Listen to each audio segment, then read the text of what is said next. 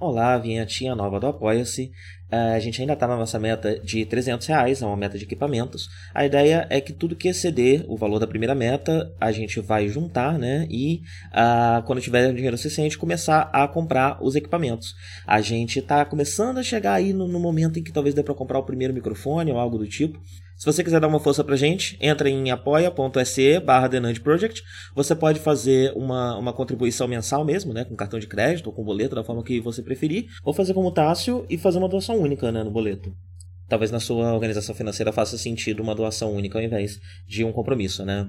Bem, muito obrigado Gustavo Ribeiro, Anania Júnior, Rodrigo Varandas, Lucas Tavares, Felipe Sales, Mariana de Oliveira, Carol Cocumai, Danilo Zanella, Natália Marques, Adolfo Tonhetti e Cristoman Citácio. Ah, e durante o podcast eu comento sobre o GoFundMe da Sentai Filmworks, que eu não tinha certeza se ainda estava no ar ou não, e ele não está mais, ele não é mais uma opção. Porém, as outras duas opções ainda estão de pé. 言葉を覚えてゆくたび面影の中手を伸ばすの。だけど一人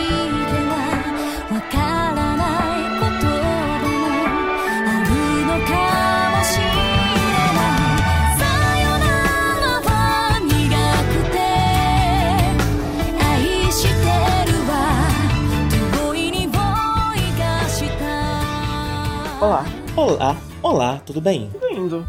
Oh, vamos. Indo. Já, já vou abrir com um disclaimer, né? A gente sempre precisa fazer um, um, uma conversinha de aquecimento e esse Jackass ele tá especialmente é, informativo, né? Então ele tem uma pauta bastante pesada. Então eu vou só conversar um pouco, falar qualquer coisa aqui no começo para ver se a gente é, passa uma graxa das engrenagens para poder começar uh -huh. a valer, né? É, por isso que eu começo. É, né? Como é não, é que tá? É, como é que bom, vai?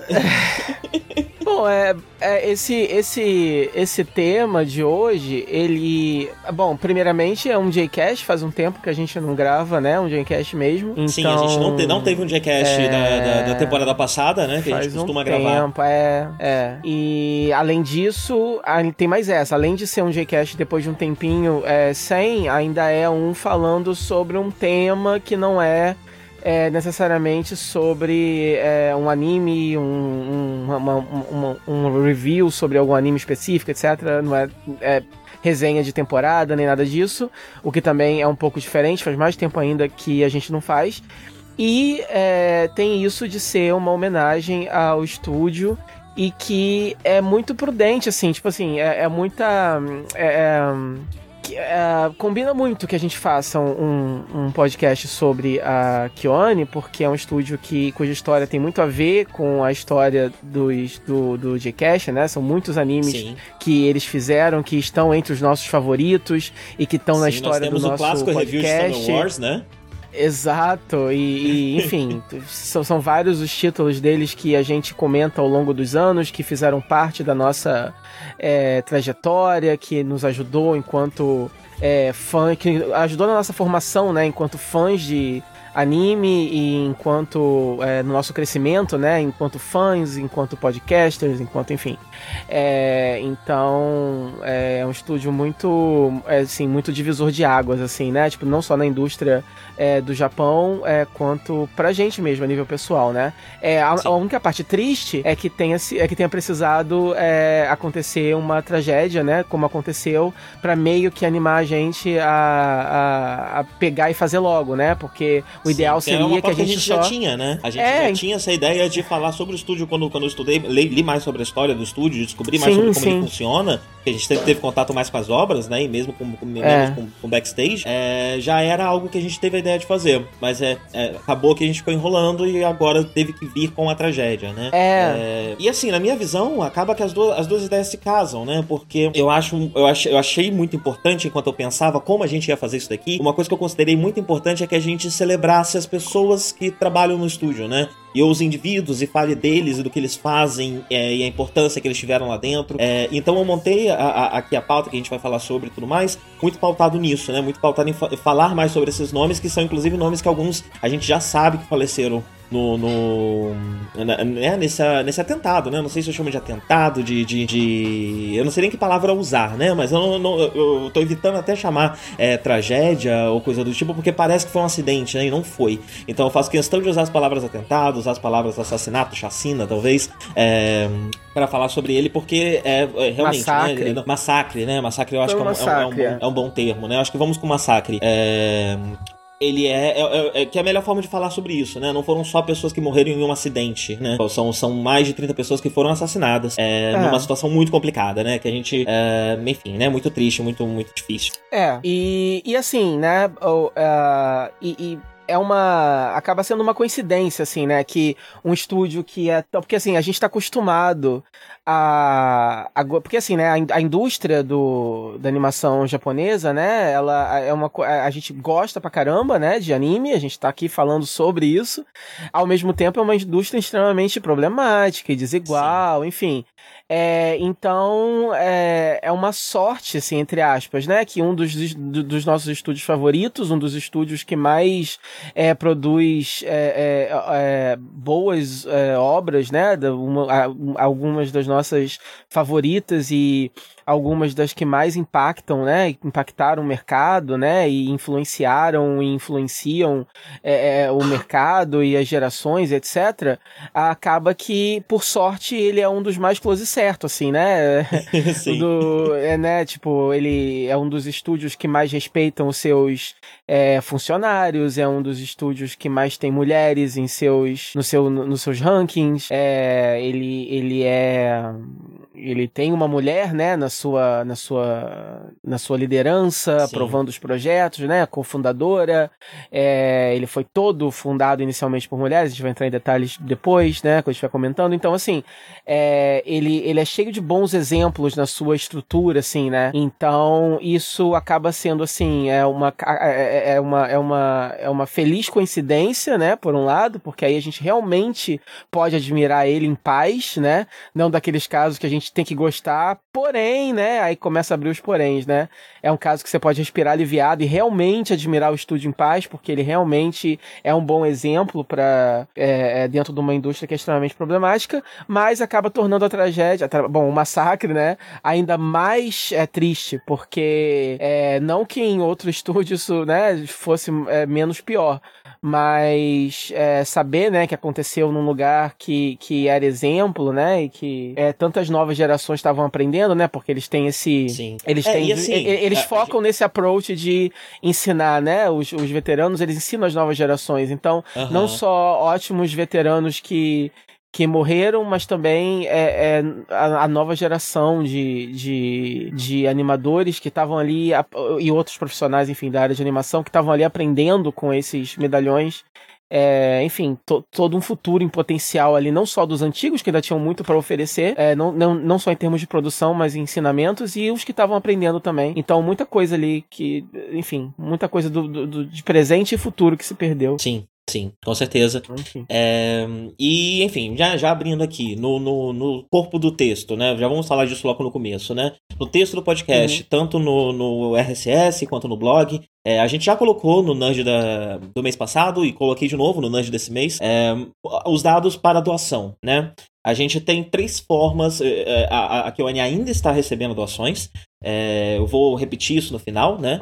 É, tem, tem, um, tem um valor, eles já conseguiram bastante dinheiro. Já, quem está acompanhando as notícias já deve ter visto que muito dinheiro foi conseguido, mas ainda falta muito para conseguir cobrir tudo que eles querem cobrir, né? E como sempre, eles querem fazer isso com excelência, né? Eles não querem é, só reconstruir o estúdio, né? Eles estão pensando tanto em, em suporte para as famílias dos que morreram, quanto em suporte médico é, para quem ainda está no hospital, que ainda tem bastante gente no hospital correndo risco de vida, é, e, e, também é, homenagens, memoriais que podem ser feito, é, é, feitos em homenagem aos que, aos que se foram, né? É, tudo isso está sendo pensado no, no pelo estúdio e está sendo incluído nesse gasto, né, nesse, nesse budget que eles colocaram, que é realmente uma quantia gigantesca, né? É, o número tá na pauta, no final do, do programa eu comento, é, mas ainda não chegou nem a, a, a, metade do que precisa, né? É, então, doações ainda são bem-vindas. E tem essas três principais formas de doação, vamos dizer assim, né? Tem a forma direta, que é realmente os dados da conta bancária uh, do presidente da, da, da para você fazer a transferência de, em, em, valor, de qualquer valor que você quiser para eles. Eu não sei muito bem como isso, como isso funcionaria, né? É, transferência internacional é algo com, com, com, com, que eu nunca trabalhei e tal, é, mas quem entende como funciona e queira fazer, ou possa, enfim, checar com o gerente do banco, algo do tipo, é, como que se faz isso, né? Uh, é a, a, a, melhor das opções, é a opção mais direta, que você sabe que o dinheiro vai direto lá para a contagem dos fundos deles que estão que, que, sendo arrecadados. A segunda forma é pelo GoFundMe, então o GoFundMe da Sentai Filmworks. Esse GoFundMe, quando ele surgiu, ele gerou um pouco de polêmica, porque ele surgiu meio que na manhã seguinte, né? É, de um jeito que é, é certo, é, é certeza absoluta que uh, é, é, essa empresa, que é uma empresa licenciadora americana, né, é, que trabalha, uma parceira comercial da Keone, uh, ela ela começou de uma forma que ela não. Bateu a porta aqui. Ela começou de uma forma que, que, que, que com certeza não deu tempo dela entrar em contato e montar uma estratégia mais robusta, né, junto com a Keoane. Então, num primeiro momento, isso gerou desconfiança. É, não uma desconfiança de que eles pod poderiam estar arrecadando dinheiro para eles ou qualquer coisa do tipo, mas mais de que se esse dinheiro realmente ia ser bem empregado, bem transferido, se nada ia se perder no caminho, né? Parece que a essa altura já, já se chegou já uma, uma condição e tal, e esse dinheiro vai ser todo passado para a mão da Keoane, e a Keoane vai fazer é, lá no, no, projeto dela, né? Uh, então, quem quiser pode doar dessa forma. Tenho quase certeza que o GoFundMe ainda está aberto. É, e, por último, a última opção, é, que é uma opção a mais, a, uma das mais simples também, né? Mas caso você não queira dar dinheiro para a Sentai Filmworks, queira que seu dinheiro vá diretamente para a Kyoane, uma opção é que na loja da Kyoane eles vendem imagens em alta qualidade digitais é, por um valor e você pode comprar várias, né? Vai chegar no seu e-mail, então não vai atrapalhar ninguém, ninguém vai precisar se, se preocupar com produzir nada, enviar nada, enfim, né? Só o, o, sistema online mesmo que já está funcionando. Então você pode comprar quantas dessas imagens você quiser, usar seu cartão de crédito, é, se você tiver o cartão de crédito internacional, e, e esse dinheiro vai para eles, né? Essa fica sendo a terceira opção, que é meio que uma gambiarra, mas foi uma das primeiras formas que as pessoas acharam de conseguir doar, sem ser pela Sentai Filmworks, porque tava o pessoal meio, meio cabreiro, meio desconfiado, é, e essa e dessa forma fica mais fácil de, de, de você garantir que o dinheiro vai para eles e que é, você não vai estar tá atrapalhando em nada esse processo de reconstrução é, que eles estão fazendo agora. Eu vou repassar tudo isso de novo no final, mas eu achei bom abrir com isso é, para já ficar já aí a, a, informação que é uma das principais informações que a gente quer passar aqui, né? Além da uhum. celebração é, dessas pessoas, de todo mundo que trabalhou lá, seja quem é, se foi na, trage... na, na, no massacre, né? Quem morreu, ou seja, quem ainda tá lá e ainda tá. Não tem problema trabalhando. a gente usar a tragédia de vez em quando, é, que foi uma sim. tragédia, mas que fique claro sim. que não foi um acidente, foi um massacre, uma chacina. Sim, exatamente. É, então, além de celebrar isso, também fica aqui os dados para quem é, puder e quiser doar, é, poder fazê-lo, né? Yeah. Mas vamos em frente, né? Como você começou falando, é, o estúdio ele tem mulheres no, no, no, seu, no seu cerne, né? Na sua fundação. É, apesar uhum. da gente, inclusive com essas notícias todas, tá tendo, tá tendo muito contato com o presidente, é, que é o esposo dela, é, dela, né? Eu acho que ele se chama Hattori Hata. Um, ela, que é que se chama Yoko Hata, é quem tá no, nesse cerne, é, nesse gênese do estúdio, né? Ela trabalhava para Mushi Production é, em Tóquio que é o estúdio famoso do Osamu Tezuka, né, onde foi feita a Princesa Cavaleiro, onde foi feito é, Astro Boy, onde foi feito todas as grandes obras animadas baseadas nas obras do Tezuka, é, foram feitas nesse estúdio. Ela trabalhava lá, um, ali no final dos, do, dos anos, é, no meados e final dos anos 70, e inclusive ela trabalhou diretamente na produção da Princesa, o, o, do Princesa Cavaleiro, e ela se casou com, esqueci o nome dele, não é Hattori Hata, é Hideaki é, Hata. Hideaki Hata, é.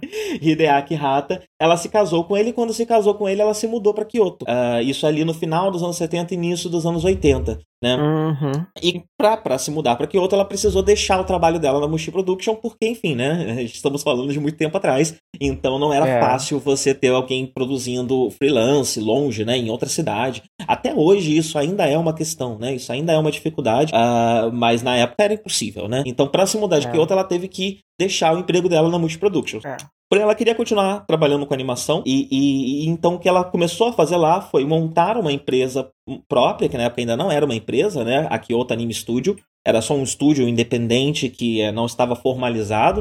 Uh, e ela começou a juntar donas de casa da região e mulheres da região que uhum. tinham tempo para poder estudar, poder aprender. E ela começou a ensinar essas mulheres a arte de, de pintar células, né? De fazer a, a, a parte mais básica e, e, e, mais terceirizada do, do trabalho de animação, né? É, é elas começaram pudessem... a, a pintar é, é, né, os celuloides das para as outras empresas. Isso é interessante porque é por isso é aí que vem, né? Toda a gênese do porquê que é uma empresa tão progressista nesse sentido do elemento feminino, né? É, não é porque simplesmente, magicamente, por acaso, é, eles são progressistas, né? Numa indústria tão machista, é porque logo no começo vem disso, né? Tipo assim, é uma mulher que teve, uma, que teve essa ideia e ela especificamente é, é, é quis reunir outras mulheres que, assim como ela, estavam ali, né? Eram também outras donas de casa que também estavam ali sem trabalho, né? Então, tipo assim, ela realmente fez disso quase que um projeto social, assim, né? Entre aspas. Sim, sim. Pra poder ocupar a si mesma e também outras mulheres que estavam na mesma situação. Então, ela colocou, mas eu acho interessante que ela tenha colocado o marido dela como presidente, né? Uhum. É, talvez é, a gente, enfim, não, aí, eu, aí eu já tô, eu já tô colocando já aquela, aquela dose de especulação básica, né? Mas talvez até porque ela sabia que do lado do, do business seria mais fácil é, ter uhum, um homem, né? Sim, Talvez, sim. né? Como presidente. Eu acho que tem mais motivos, porque ela é uma figura muito reservada. Você não encontra e imagens, também... fotos dela em lugar nenhum. Existe ah, uma foto dessa época do começo do estúdio que tem várias pessoas, não dá nem pra saber qual delas que é ela e não há mais nenhuma foto dela em lugar nenhum, né? Ou então, talvez também porque ela também, por ser uma artista, né? Talvez ela quisesse também se envolver mais com esse lado artístico, uhum. uh, mais do que com os negócios. Maybe, então talvez por isso que ela tenha colocado ele, mas é, de qualquer forma, ele acabou, se, acabou sendo a figura né, do presidente, né, o CEO lá da parada, e ela fica sendo só mesmo a, a, a co. a co. sei lá, a segunda em comando, digamos assim. É, na, na verdade. E, o, e a, o, o ela tem final né, say, né? Sim, porque na verdade o que acontece é o seguinte: Hideaki Hata ele é presidente, mas ele é meio que um porta-voz. Ele é o presidente uhum. público, ele é quem vai Sim, falar sobre, é, vai trabalhar na parte é. comercial e tal. Agora, é. quem coordena toda a operação dentro da empresa, desde o começo, é ela. Na verdade, é ela, sim. Sim, e até hoje, mesmo ela, isso não tão 100% centrado nela, né, porque a empresa cresceu muito, é, uhum. ela ainda tem, como você disse, né, ela tem voz final para qualquer coisa, ela pode vetar qualquer coisa na empresa até hoje, né. Uhum. É, então, assim, ele é o presidente, mas é meio que um presidente fachada, né, ele é a figura pública, né. Ele é, trabalha ele é o mais no contato... Mesmo, é. O porta-voz, né, ele trabalha com contato externo. Com relações é, públicas. Da, exatamente, da empresa com o resto, né, com o meio. Já quem trabalha tudo no interno é ela e quem sempre coordenou tudo no interno foi ela, né? Uhum. É, o que faz com que é, de, disse, de né? qualquer forma, de qualquer forma, é tipo assim, é, ele também, né? Tipo assim, é, é palmas para ele também de, de. Ele provavelmente é um cara também muito pra frente, né? Porque já lá no começo dos anos 80, ele. É, é, é, ele, ele é, é, um, é um cara que topou isso, né? Tipo assim, ele, Sim, ele, ele é... assumir essa posição. Quer dizer, ele deve ser um cara legal, né? S -s saber é, que é, não, ele, na real. Né? é, né? Tipo assim, não sei, não tô botando a mão no fogo por ele, mas tô falando assim. ele sabe que ele, apesar de ser ali a cara da empresa, ele sabe que quem, quem manda ali é a mulher dele, né? Então... Uhum, mas, mas por que assim? Porque, na verdade, é, a, gente, a gente saltou um pouquinho, né? a, no, quando a empresa surgiu, como Kyoto Anime Studio, ela ainda não era uma empresa formada, né? Então ainda não tinha essa estrutura em que ele era presidente. Era uma iniciativa dela, é, com essas mulheres que ela estava treinando ali. Uhum. E eles, é, elas terceirizavam o trabalho, principalmente do Tatsunoko e do Pierrot, que são dois estúdios que vão aparecer bastante ainda na história do estúdio, né? São dois parceiros uhum. que são parceiros até hoje, na verdade, é, do estúdio desde essa época. É, então, ela juntou todo, ela montou todo um sistema, ela montou todo um estúdio que já estava funcionando. Quando o marido dela entra como presidente, é, ela já estava pelo menos ali uns 3, 4 anos tocando um estúdio que estava funcionando, que estava rendendo, que estava uhum. trabalhando, né? É, então, assim, é, como você disse, né? Ele não é provavelmente uma, uma figura que, que, mesmo com isso provado, é, iria contra, mas o mérito é muito dela também, que montou tudo, né? E chegou para ele e falou: Olha, eu tenho esse projeto, o que, que você acha, né? É, não sei exatamente é, como não, não, eu, eu, só, eu só acho interessante Eu só acho interessante que ao longo de todos esses anos nunca houve nenhum racha entre eles, né? É, uhum, é, essa sim, estrutura, sim, essa estrutura é, de poder. é, forma, sim. É, sim. eu acho isso interessante, né? Porque o estúdio, ele, ele, dessa operação mínima, ele virou esse monstro que é hoje em dia e, e essa, essa estrutura de poder dele continua a mesma, né? Isso eu acho interessante. Sim, isso com certeza é, com certeza é. É curioso. É... É. Então, ainda como Kyoto Anime Studio, ainda trabalhando para Tetsunoko Papero, eles já estavam, já estavam, o nome dele já começou a aparecer nos créditos ali no começo dos anos 80. É, trabalhou em obras como Macross, como Urusei Atsura, é, Time Bokan, são, são alguns dos nomes que, que, que, esse grupo já trabalhava antes mesmo de ser uma empresa formal. É, e nem todas essas mulheres que estavam lá desde o começo permanecem lá até hoje, mas isso já serviu para mostrar que esse é um estúdio de uma voz predominante feminina, né? A gente vai falar mais pra frente de nomes masculinos de bastante preeminência é, dentro do estúdio, especialmente no começo dos anos 2000. Uh, mas ele é um estúdio que sempre deu mais espaço para as mulheres do que outros estúdios dão, especialmente é, em posições de direção, em posições de, de gerenciamento, né, em posições mais altas, uhum. né, em uhum. cargos mais altos. Ele é um estúdio que sempre deu muito espaço para mulheres, né, por conta dessa gênese, uhum. desse, dessa origem dele, desse pensamento né, feminino desde um primeiro momento, né, que é como você falou, não é uhum. como se é, fosse algo recente, o estúdio foi atrás para inclusão. Não, ele é um estúdio que, na sua série mesmo, na sua origem, ele já é um estúdio é. feminino, primariamente feminino, né? É. E é, e aí é, é uma coisa que eu realmente ah. não, não. É uma coisa que eu realmente nem imaginava, né? Que, que a gente não sabia, né? Sei lá, né? Eu Porque... tinha. É, tipo. É, e, e, o nosso principal contato, assim, a gente, a gente percebeu, na verdade, a gente percebeu isso com o Free, né? É, porque o nosso principal contato com a Keone eram essas obras mais do começo dos anos 2000 até 2010, é, que eram muito masculinas, né? Então a gente tinha Haruhi, a gente tinha. É... K-On, né? Que é uma das fases, né? Tipo assim, é a fase de boom do estúdio, né? Que a gente também vai falar depois, que, são, que é essa fase da, da... Que é essa fase mais otaku, né? A fase light novel, né? Que é com Haruhi, uhum. né? E como você falou, K-On, Luckstar, etc. E aí é uma parada um pouquinho mais menininha, colegial, etc, né? Que não necessariamente sexualiza as garotas, mas é uma parada mais, mais assim, focada nas garotas, mais focada no público masculino, né? E aí eu sempre tive essa impressão mesmo, que é uma coisa um pouquinho uhum. mais, que era um estúdio um pouquinho mais gerenciado por homens mesmo, para homens, né? Só que não. Era só mesmo um trend que eles estavam seguindo, mas é, era cheio de garota lá. Sim, sim.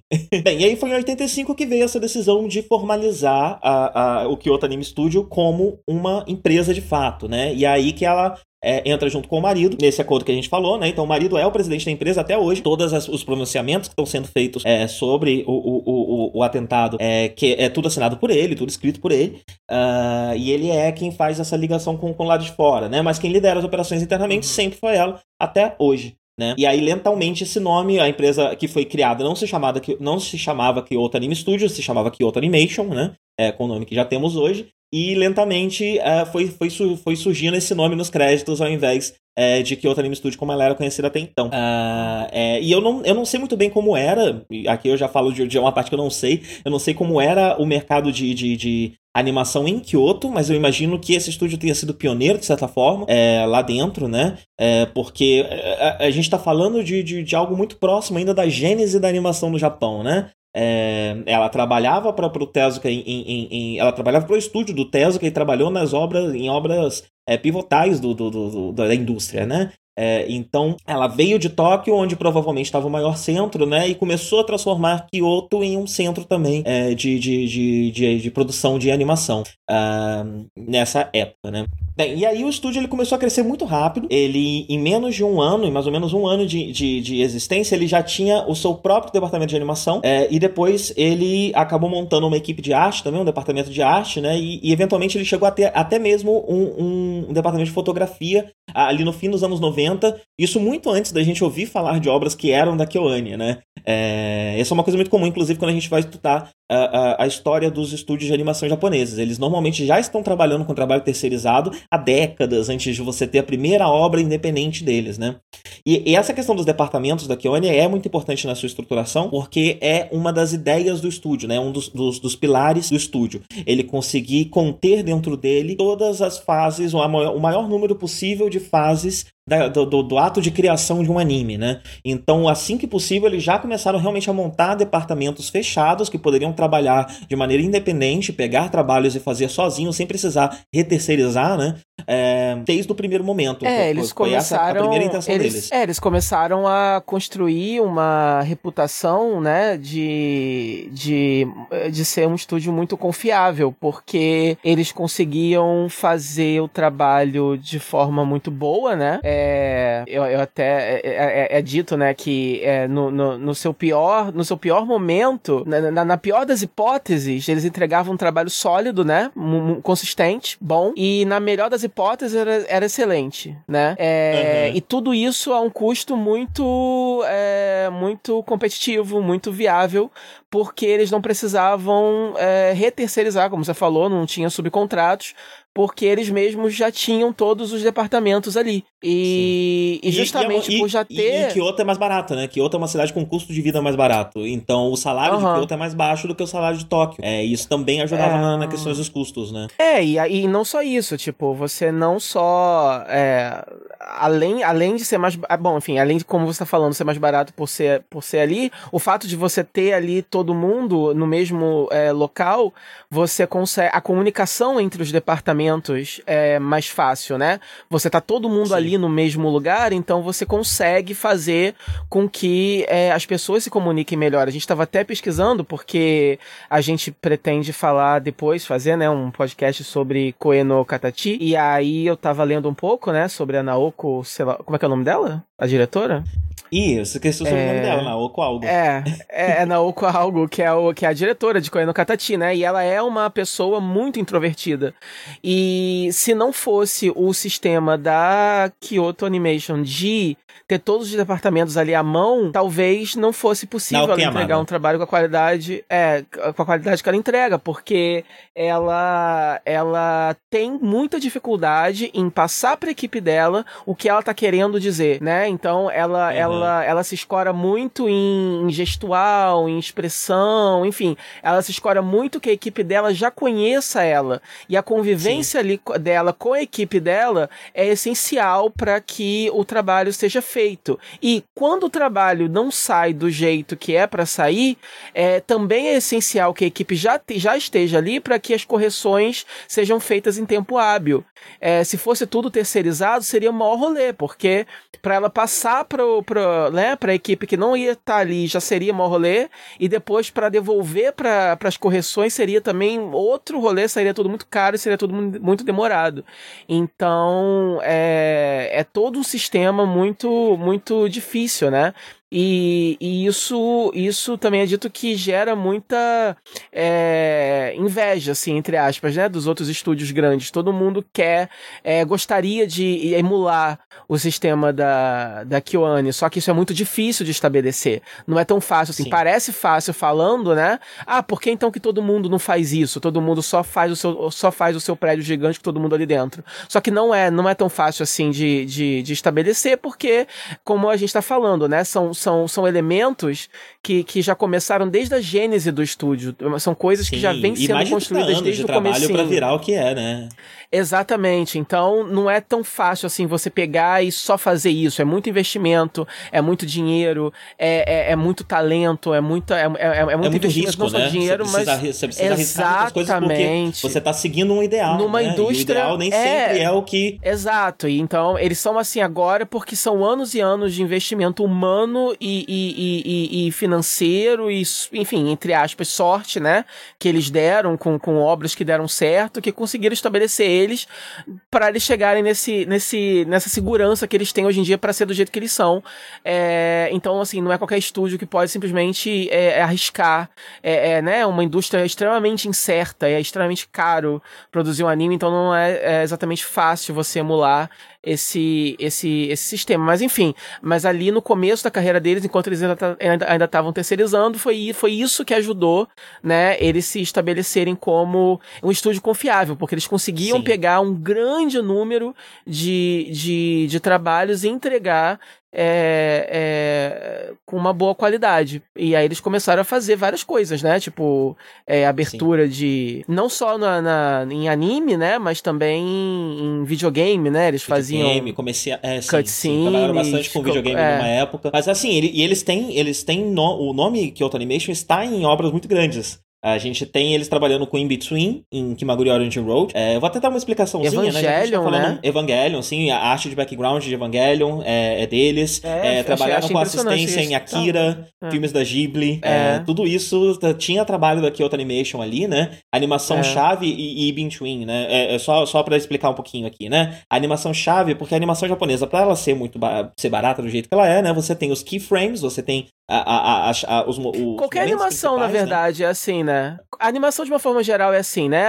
Aqui, animation são os os movimentos principais, né? Você desenha, é, você tem uma cena, né? E aí você tem todos os movimentos principais daquela cena. Então, geralmente, o, o eles são desenhados por uma equipe em, em, é, especial. Os, os, melhores animadores, geralmente, né? Fazem uhum. esses movimentos principais com mais detalhe. E aí você tem os in-betweeners, que são aquelas pessoas que vão desenhar todos os movimentos que estão entre aqueles movimentos principais. e aí o um número outro, de... Né? É, é. E aí o um número de, de, de in-betweens vai variar de acordo com o teu orçamento, né? De acordo com o tempo Sim. que você tem para poder investir naquilo. Então, é isso que vai dizer o quão fluida vai ser a sua animação e tal. E aí, é, o, o, o, o que a, a diferença aqui na animação é, japonesa, eles têm isso que eles chamam de, de frame modulation, que eu não sei se tem alguma é, tradução, porque eu, eu vi isso numa. Num, enfim, um americano falando sobre isso, daí eu já não sei se, qual é o termo.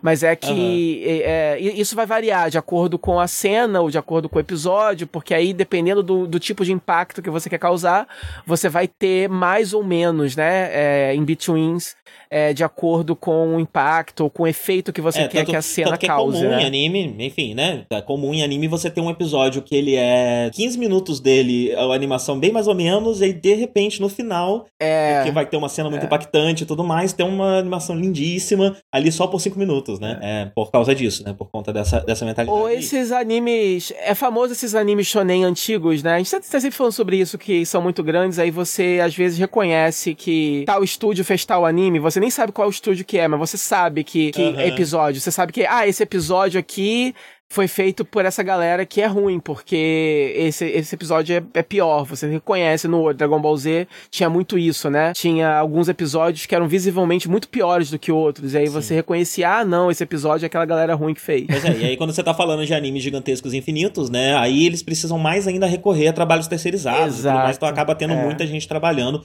muitos estúdios, alguns melhores, outros piores, né? Esses animes, inclusive, é. às vezes pensam, né? Vamos deixar esses fillers aqui na mão dos estúdios mais mais ou menos e enquanto o estúdio top tá fazendo esse episódio importante, então vai ter três semanas de episódio mais ou menos, e depois o estúdio é... melhor e tal. É, Eles dizem que Naruto é assim, né? eu não sei porque eu nunca vi, mas dizem que Naruto é assim também. Sim, sim. Tem alguns episódios é... piores e tal. E isso é da natureza da indústria da, da, animação no Japão, né? Ela é uma indústria que ela é. ainda é muito pequena, ela, ela, ela, produz muita coisa, mas ela não tem tanta gente assim trabalhando. É, hoje em dia acaba não tendo uma, uma renovação muito grande também, é um problema dentro da, da, da, indústria, né? Porque é uma indústria mal paga, uma indústria que você vai trabalhar horrores, não é um lugar muito legal de você estar. Por isso que o trabalho da Kyoto Animation é tão importante, né? O que eles fazem, a forma como eles tratam tratam os seus funcionários é, é tão importante, porque isso talvez esteja, seja uma fagulha para mudar esse, esse, essa, essa mentalidade, né? Uh, e, e, então, é, por ser pequeno, por ser um pessoal que está muito engajado, né? Que gosta muito realmente da, de animação, é normal você ver no, no Twitter uh, animadores, animadores inclusive de nome que você conhece, ansiosos porque vai ter o trabalho de fulaninho que vai ao ar no episódio de semana que vem. E aí todo mundo meio que assiste junto, às vezes até comenta e tudo mais. Então é uma indústria muito próxima. e que sempre foi assim e que se ajuda muito, né? Então é comum você ter é, nomes, pessoas que trabalharam em muitas coisas, listas muito gigantescas uhum. de outros estúdios, é, terceirização e tudo mais, isso é muito comum é, dentro, dentro da indústria. Então, não é exatamente esses nomes, né, que, que, que Evangelion, Akira, Ghibli, é, que, que, uhum. que, mostram a qualidade do, do estúdio. Porque no final das contas, meio que tá todo mundo ajudando todo mundo. É, porém, sabe-se que nessa época a, a Kyoto Animation já estava ganhando uma reputação muito grande de justamente isso que você falou, né? É, entregar um uhum. trabalho sólido, barato, é, dentro das datas e tudo mais. Então, a qualidade sempre foi algo muito é, primado pelo, pelo, pelo estúdio. É, e que a, o estúdio sempre conseguiu manter por conta é, disso, né? De, de, ter departamentos fechados, de manter as pessoas ali, não trabalhar muito com esquema de freelance. Então, realmente, todo mundo tem é, carteira assinada, vai estar tá ali, vai passar por um treinamento, vai aprender com os mais velhos e tudo mais. E, e, e isso garante a qualidade de todo mundo que está envolvido no processo, resultando em, em, uma obra de uma qualidade que não costuma se ver por aí, né? É, isso já saltava desde esse primeiro momento, porque isso tá lá realmente no pilar da, do estúdio, né? Da mentalidade do estúdio. Uhum. O próximo grande momento para o estúdio foi em 87, é, que, como eu disse, né? A Tatsunoko ela era uma da, da, dos estúdios mais próximos uh, da, da Kyoto Animation. Uh, e, e, de tanto trabalharem juntos, um dos produtores mais famosos da Tatsunoko, Mitsuhisa Ishikawa, é, que foi responsável por produzir os dois primeiros filmes de Ghost in the Shell, é, é ele, ele acabou se, se aproximando mais do estúdio é, e fechando um acordo com o estúdio para que o estúdio produzisse o anime de Zillion, é, que passou aqui inclusive no Brasil, né? É, o anime de Zillion, ele é praticamente um anime 100% da KyoAni. A, a, a, Tatsunoko só cuidou mesmo da, da, da, das partes mais externas, né? Mas a, a, produção mesmo, colocar a mão na massa, foi a Kyoto Animation que fez quase que sozinha. É, então podemos dizer que Zillion é meio que o primeiro anime da KyoAni apesar de não ser, né? Ainda ter muito envolvimento da Tatsunoko. O primeiro, não, oficia não oficialmente o primeiro, né? Sim, sim. É, ele é, o, é, talvez o primeiro momento em que a gente pode bater o olho e dizer, tá, isso aqui é, é, é, o protótipo, né? Isso aqui é a primeira coisa mais próxima de um anime da KyoAni é Zillion, uhum. que vai seguir todas as, as características do estúdio, né? É... E enfim, eu imagino que voltando lá ainda seja algo muito diferente, porque o estúdio passou a ter. É, ele, ele, passou por um momento em que ele desenvolveu conscientemente um estilo, né? E nessa época esse estilo ainda não existia. É, mas deve ser muito interessante. É, bem ou mal, ainda é um trabalho. É, ainda é um trabalho sob encomenda, feito sobre diretrizes, enfim, é terceirizado, né? Mas não. Apesar, assim, eles tomaram conta da produção, mas ainda não é uma coisa autoral, né? Não é uma coisa é feito é, é, é com conscientemente buscando uma voz própria, né? Ainda é uma coisa Sim. feita para outra pessoa, então. Sim, pois é. E aí nessa época que Yuki Hata e, e o Hideaki Hata é, ficaram muito próximos do, do, do esse Ishikawa, e é muito interessante interessante, porque esse Ishikawa eventualmente saiu da Tatsunoko e formou sua própria empresa, que no início se chamava ID Tatsunoko, e depois se tornou a Production ID. É, e o Ishikawa é o, é o fundador da Production ID, e o, os Hata estão como principais é, acionistas da Production ID, né? Eles são um dos principais donos, na verdade, da Production ID. Então, além da Kyoto Animation, eles também têm é. esse pequeno braço que se estende para esse outro grande estúdio, né? O que é interessante, porque a Production ID acaba sendo também outro estúdio que a gente está sempre falando, porque também é, né, um estúdio que está sempre produzindo coisa interessante, então... Sim, sim, é, é meio que uma curiosidade, né? Ele, ele não, ele não, ele não é. funciona da mesma forma da Kyoto Animation, os Rata não tem tanta é. voz lá dentro quanto tem na empresa deles, mas eles têm um, é. eles são donos financeiramente de boa parte do estúdio, né? E isso é um impacto, né? E é, algo importante e relevante é, sobre eles. E é um estúdio que produz animes de qualidade então. Sim, pois é.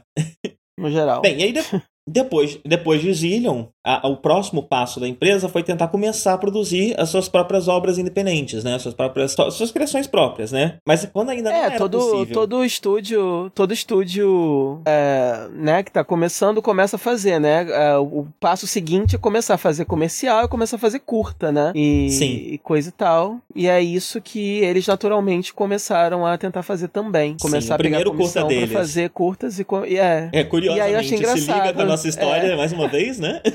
É, exatamente, porque a gente já, né? Já, a, a, história do, do da Kyoane já é tão ligada com a nossa, naturalmente, aí mais essa ligação. Eu morri de rir quando eu li isso. Sim. Porque foi uma encomenda. Ah, conta aí. foi uma encomenda da Rap Science, que também foi uma pauta nossa. A gente já falou da Rap Science aqui. Sim, sim. E eu nem lembro mais, mais qual é o rolê. Lembrar, né? é, a, nem eu lembro. Vagamente, né? A Rap Science é uma dessas novas religiões é, japonesas que costumam ser religiões cristãs que se assemelham muito a uma. Eu não vou falar esse nome porque tem rap no Brasil. É, mas são, são religiões que costumam se envolver muito com política é, e, e, e, costumam é, gerar. É, ter fiéis bastante é, ligados à religião, né? Até bastante fanáticos, acho que isso eu posso dizer, isso eu vou dizer. É, até bastante fanáticos, pelo menos no Japão, as, as, as, novas religiões elas, elas costumam ter, né? E no Japão ela, ela começa, começou, a partir de um dado momento, a tentar se envolver muito com política de uma forma muito parecida com a igreja evangélica no Brasil. Né? É, não, não chegou a ter, eu acho que nunca chegou a ter a força de uma igreja evangélica como, dentro da política brasileira, como é a igreja evangélica dentro da política brasileira, uh, mas ele é, é, é, uma religião que tentou se envolver bastante com política e até hoje é bastante importante na política japonesa e tem voz dentro da política japonesa. Né? É, mas normalmente são seitas com, com, com caráter cristão, misturando com, com, com conceitos budistas ali. É, é eu, acho que, que, eu acho que. Às vezes com eu acho cientologia, que... umas coisas mais, mais ligando com ET, umas coisas é, mais eu acho que o, eu acho que o Japão é muito é muito é muito ecumênico demais, entendeu? Eu acho, para um negócio só tomar conta da política, como acontece aqui, sabe? Uhum, Ou eu tô sim. falando besteira, não sei, a impressão que eu tenho é isso, entendeu? Tipo assim, eles são muito. É, é muito sincretismo, né? Religioso, e acho que a religião lá é muito. Sei lá, é, é tudo não, muito ecumênico eu demais, é tudo tá muito. Dizendo, né? É, é tudo, é tudo muito casual. Uhum. É, Sim, entendeu? Porque a não religião é tão... ganhasse uma força política tão grande lá dentro, ela precisaria de mais fiéis. É... É, e a própria natureza da cultura japonesa não permite que a gente que, que uma é. É tudo muito casu... é, é, tudo muito casual e cultural demais, né? Você vê, pelo, enfim, pelo que você vê nos animes, né? Tipo, a única referência que eu tenho é isso, né? Mas quando você vai ver lá o festivalzinho deles, lá, vê lá, bate o sininho e vê os fogos e, e eu vou te falar vai na que feirinha que é e senta, no, e senta na grama. E é, é, é, uma, entendeu? Tipo assim, é, é, uma coisa tá mais. Muito lag, não, então tá muito desencontro. fala, fala, fala. Então os dois se atropelando a loucura. É, a minha leitura pessoal disso é que o Japão ainda carrega muito da sua cultura é, pré-contato com o resto do mundo, né? Pré, pré, não, não, não, houve um processo exatamente de colonização lá, é, mas antes das aberturas dos portos e tudo mais, ela ainda consegue carregar muito dessa, dessa cultura. Suspeito que por conta mesmo da natureza da cultura, da natureza do japonês, né? E também uh, por conta dessa abertura ter sido bastante tardia, né? Ter acontecido ali já no final do século XIX, começo do século XX. Então, muito dessa cultura ainda lá, ainda tá lá, né? E, e, e a cultura japonesa, a forma como o Japão é, aborda a religião, me parece muito com a forma como a África aborda a religião. A religião, é, a, gente, a gente chama de religião, mas até você chamar uma religião africana de religião não é muito certo, é, porque o africano vê aquela, aquilo como parte da sua interpretação de mundo. Então se parece mais com, com uma ciência do que com uma religião, pelo ponto de vista é, da, da, daquela cultura, né? Então, é, porque a gente oferta é, a, a que, que a gente oferta algo para os orixás? Porque é essa tecnologia para conseguir algo que a gente quer abrir um caminho, trazer prosperidade para nossa vila. É, por que a gente uh, usa, toma um banho de ervas? Porque essa é a tecnologia de cura, né? Uma forma de você tomar um remédio. E é muito é assim que a África encara, e eu tenho muita impressão que é uhum. também dessa forma que a, a, o Japão também encara, né? Se você pega religiões uhum. pagãs, se você pega coisas pré-cristãs, uh, isso é mais uhum. comum do que dentro do cristianismo, essa separação uh, da, da, da, vida comum e do, do religioso, do, do, do, uhum. do, mundo dos vivos, o mundo dos mortos, do além e, do, e do, de onde a gente vive, essa, esse véu ele sempre foi muito mais uh, fino do que ele passou a ser depois de, de séculos de cristianismo, né? É, que foi fortalecendo uhum. isso e forçando mais essa separação. Então essa é a impressão que eu tenho. O Japão ainda consegue carregar muito disso. O véu lá ainda é um pouco mais fino é, do que é em países de origem cristã, como o Brasil, por exemplo. Apesar de, uhum. mesmo no Brasil, você também ter, né? Tem, tem, o cristianismo, no que todo mundo faz, mas dentro da nossa vida e do que a gente realmente consome, do que a gente realmente vive, ainda há muito do africano, então faz com que o véu ele seja. A gente precisa fingir que o véu é mais forte do que ele realmente é, né? Uhum. Mas enfim, aí já, já, já, já são devaneios mesmo. Mas a gente começou a falar de religião e esqueceu completamente a Kyoane. o, o primeiro. Não, eu deixei, o... eu deixei você falando por causa do lag só, mas eu, eu, eu lembro da Kyoane ainda ainda, tá na cabeça. ok.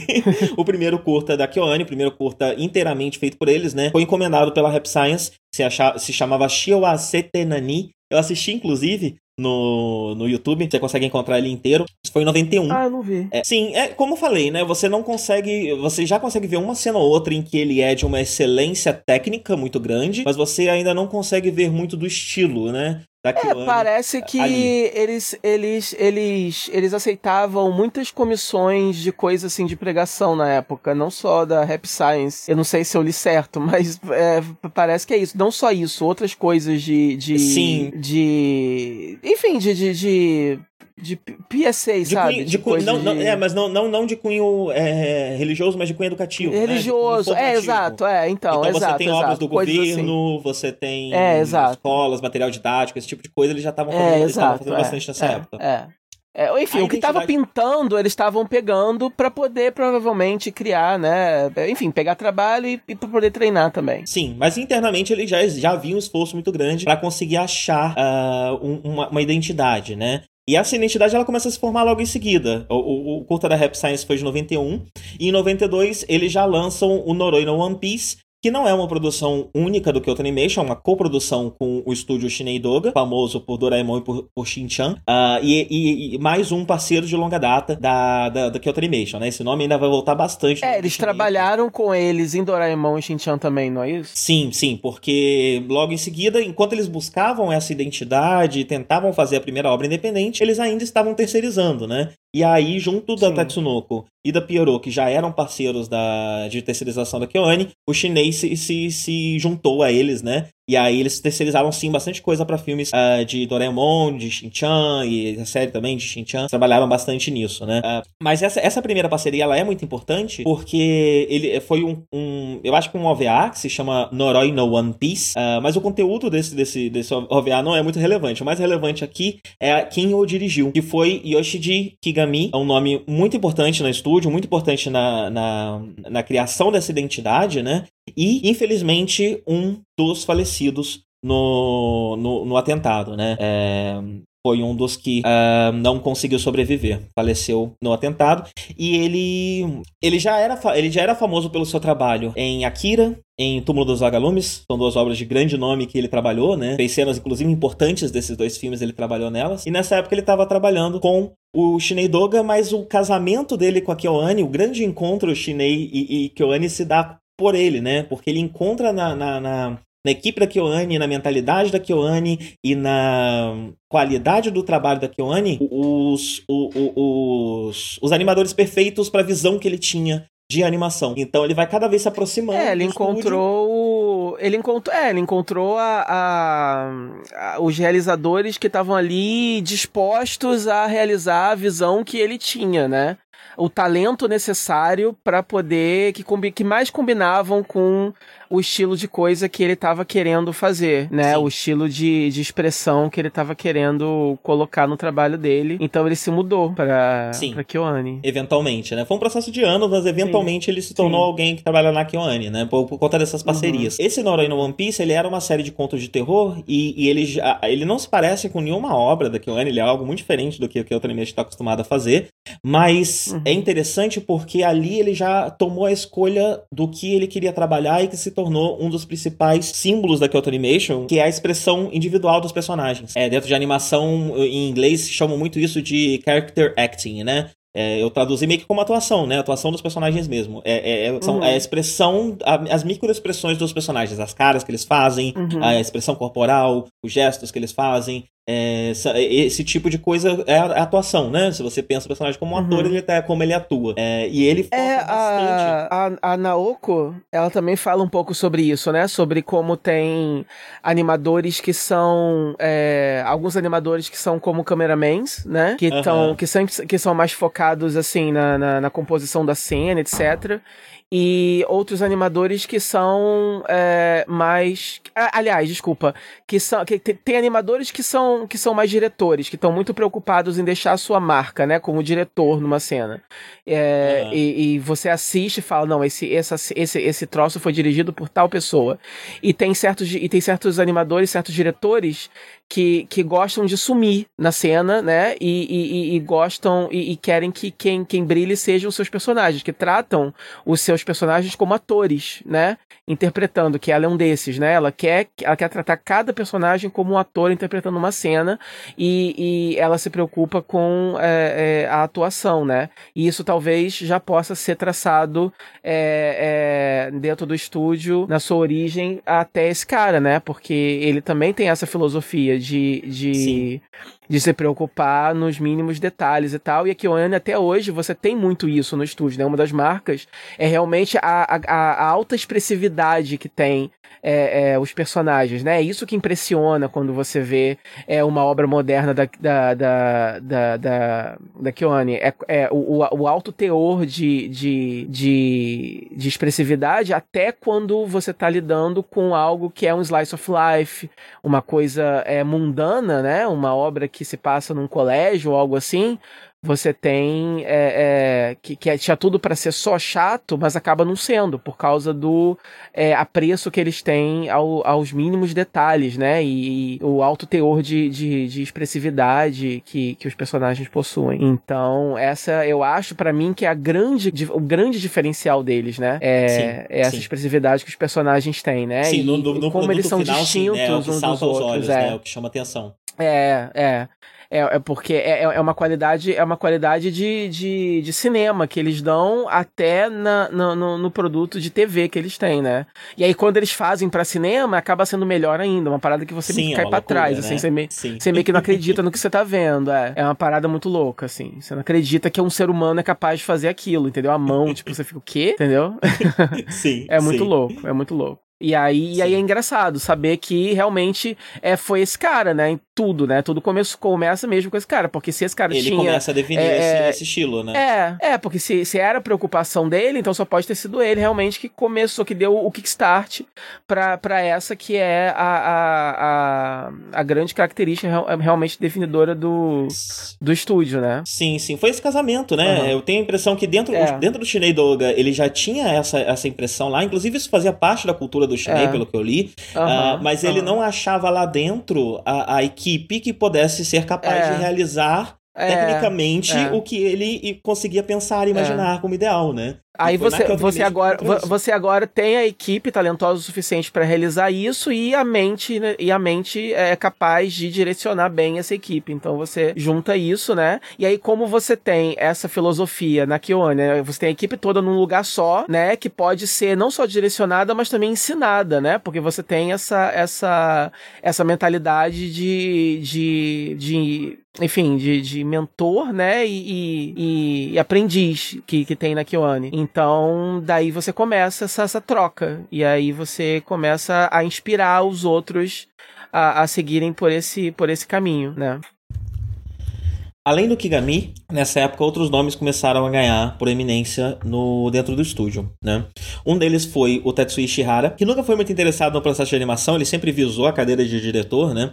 Então, nesse momento de bastante é, borbulhamento, né, que, que, que o estúdio estava realmente buscando outros nomes e buscando é, estilos próprios, ele teve diversas oportunidades de pegar papéis de direção, né? E ele aproveitou todas é, e acabou ganhando bastante força nessa época. Ele era muito conhecido pela sua abordagem de humor, de humor especialmente humor físico, humor pastelão, levando uhum. essa visão do Kyoane de trabalhar a todos os momentos de uma animação com o mesmo esmero que os momentos chave ganham, né? Então, normalmente, momentos que eram usados para economizar mesmo, como momentos de humor, momentos de. Você vê isso até hoje na, em, em anime, né? É, é não, vale vezes... lembrar, vale, vale só pontuar, né? Eu não sei é, se isso está sendo mencionado depois, mas a Kione também é bem assim, cutting edge, assim, né? Nos, nos avanços da. Eles são. Eles, eles, costum, eles costumam é, é, antes, um pouquinho antes é, é, dos avanços assim da animação, eles costumam experimentar um pouquinho antes, então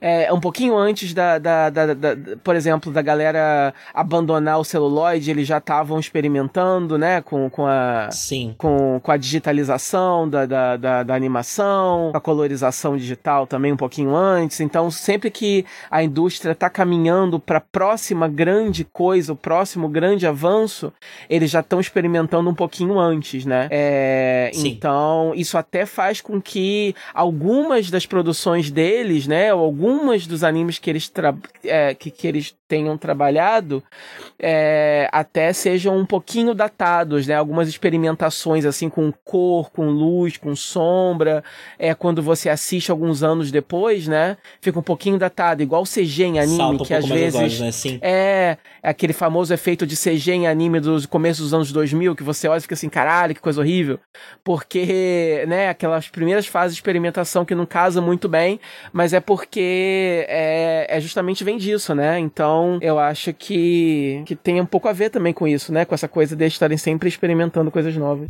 Sim, sim. É, outro nome que ganhou destaque na época foi Yasuhiko, Yasuhiro Takemoto. É, ele gostava mais de animação, estava um pouco mais é, interessado nisso, né? E uma das principais diferenças dele é muito interessante você ler as pessoas falando sobre animação, né? Porque sempre que você vai falar de uma arte, você precisa às vezes usar coisas que não compreendem a natureza daquela arte. Então, uhum. uma das principais diferenciais dele é que tem uma compreensão muito grande do espaço físico, é, que não existe, né? Então ele consegue simular espaços físicos 3D no 2D de uma forma muito boa e ele sempre teve uma compreensão muito boa de como usar isso, ângulos de câmera, é, sempre foi um dos diferenciais dele. E eu diria que é uma das outras coisas que saltam muito aos olhos na obra da Kyoto Animation, né? Além da expressão, das microexpressões, da, da, da, da, atuação dos personagens, você também tem muito ângulos de câmera usados, é, especialmente quando você pensa é, em Haruhi, em Kion, né, nas obras dessa época, isso era uma das coisas mais trabalhadas dentro do estúdio, né? É, então você tem iluminações muito interessantes, Uh, e essa compreensão vem também muito do trabalho do, do, Takemoto. Era algo que ele conseguia fazer muito bem, né? Era desenvolvido dentro do estúdio que ele já conseguia é, fazer muito bem e que cresceu ainda mais quando ele entrou em contato com outro grande nome da animação, aqui o Shimbo. Eles trabalharam juntos em Soul Taker, The Soul Taker, uh, e foi uma das obras que ele começou a mostrar mais a, a, o, seu, o seu estilo de direção, que é uma obra que trabalha muito com monocromático, cenas Soul de Taker preto é o quê? É uma série? Olha, sabe que eu não sei? Eu anotei aqui. Meu palpite aqui é um OVA, mas eu ah, tá. vou ter que dar uma olhadinha para confirmar. Mas é, é, uma é essa obra da Kyoane. É uma produção. É uma co-produção da Kyoane. Ele é um trabalho ah, tá. terceirizado tá. da Kyoane, é, que ele trabalhou com a Akio Kishimbo nela. É, mas ela é de. Que, que, é o principal diretor da série, né? Hum. É, é da Tatsunoko. O, ah, o, tá. Aqui o Kishimbo é da Tatsunoko, The Soul Taker da Tatsunoko, e é uma série de TV de três episódios. Ah, é, tá. Ali no comecinho dos anos 2000, 2001. A gente tá falando é que o nome aqui, né, me é hoje. vagamente familiar, mas não, acho que não conheço, não. É, pode, pode. 2001, é um desses lá, nomes ser, né? genéricos, né? assim, que é só parecido com, outra, com alguma outra coisa, eu acho. Sim. Essa, esse é um desses momentos, né, que a gente... Eu não, eu não tô deixando muito claro aqui em que momento que a gente está no, no, no tempo e espaço, mas estamos no final final dos anos 90 já, né? No começo dos anos 90 eles fizeram aqueles curtas e tudo uhum. mais. Então, do meio dos anos 90 pro fim é quando a Kione começa a trabalhar muito com terceirização e começa a tentar, é, mais ainda do que já fazia antes, né? E começa a tentar achar esses nomes lá dentro para começar a fazer a sua primeira obra independente e autoral, que veio já eu acho que no começo dos anos 2000. Em breve vamos falar sobre. É, mas então estamos aqui no final dos anos 90, começo de 2001, né? Uhum. É, e foi lá que ele começou a trabalhar mais com iluminação, aprendeu bastante com a Akio Kishimbo. É, e, e, que eu não anotei muita coisa sobre a Akio Kishimbo, tentei botar pelo menos uma obra de destaque de cada grande nome que influenciou a Kyoane, né? É, mas o Shimbo eu acabei não, não colocando, então vou até olhar aqui. Olha lá, ele trabalhou com Madoka. Olha só. Ele é de Madoka. É, no começo ele ainda estava bem no começo da carreira, na época desse Soul Taker ele parecia estar ainda bem, bem no começo da carreira, não tem muitas obras dele aqui, uh, mas ele é premiado principalmente pelo seu trabalho em Madoka. Não sei exatamente o que ele fez em Madoka, é, não tô com, com fácil aqui na mão, mas ele foi, enfim, conhecido aí por Madoka. Dirigiu, aparentemente é o diretor. Kikushima é o diretor de Madoka, gente. Eu lembro desse nome. Olha lá, esquecendo. Olha, eu não sei o que ele fez em Madoka, ele só dirigiu. Um pequeno dirigiu, papel. E aí, quando eu falei um aqui papel. o diretor de Madoka, veio, pô, a gente já falou sobre isso, né? É, um pequenino papel. É, é, é difícil. É difícil. Ah, porra, a gente não lembra. outra nome... língua ainda, né? É, a gente não vai lembrar nome de aqui os nossos, imagina o nome japonês. Pois é, então. É, Yasuhiro Takemoto trabalhou bastante com o diretor de Madoka no começo da sua carreira, com, com a Kyo Kishimbo, e eles trocaram bastante figurinha ali. É, e muito do gosto do Takemoto por, por, por, sombra e por iluminação veio desse contato com o Shimbo é, nessa época. E Nessa época também foi quando o estúdio começou a dar mais espaço é, para as mulheres em, nos espaços de direção. Estava né? começando, na verdade, a surgir o posto de diretor lá dentro. Primeiros nomes que, que chamaram a atenção eram nomes masculinos, mas o estúdio, mantendo a sua tradição, também deu o mesmo espaço para as mulheres que já trabalhavam lá dentro. É, é apesar de não ter muitas diretoras, né? Sempre teve muita mulher assim na parte de storyboard, de animação. Hoje em dia tem muito, né? Hoje em dia você é. tem muitas, muitas diretoras da, Kyo, da Kyoane, mas nesse momento é. que a gente está, no começo dos anos 2000, era é, os nomes que chamavam atenção, que dirigiam e tal, eram de homens, né? É, você homens, tinha mulher mais nos rankings, é, você tinha mulher mais ali na infantaria, né? Mais na, na linha de frente Sim. ali da animação, storyboard, é, é key, Inclusive, animation. mais mulheres do que homens, né?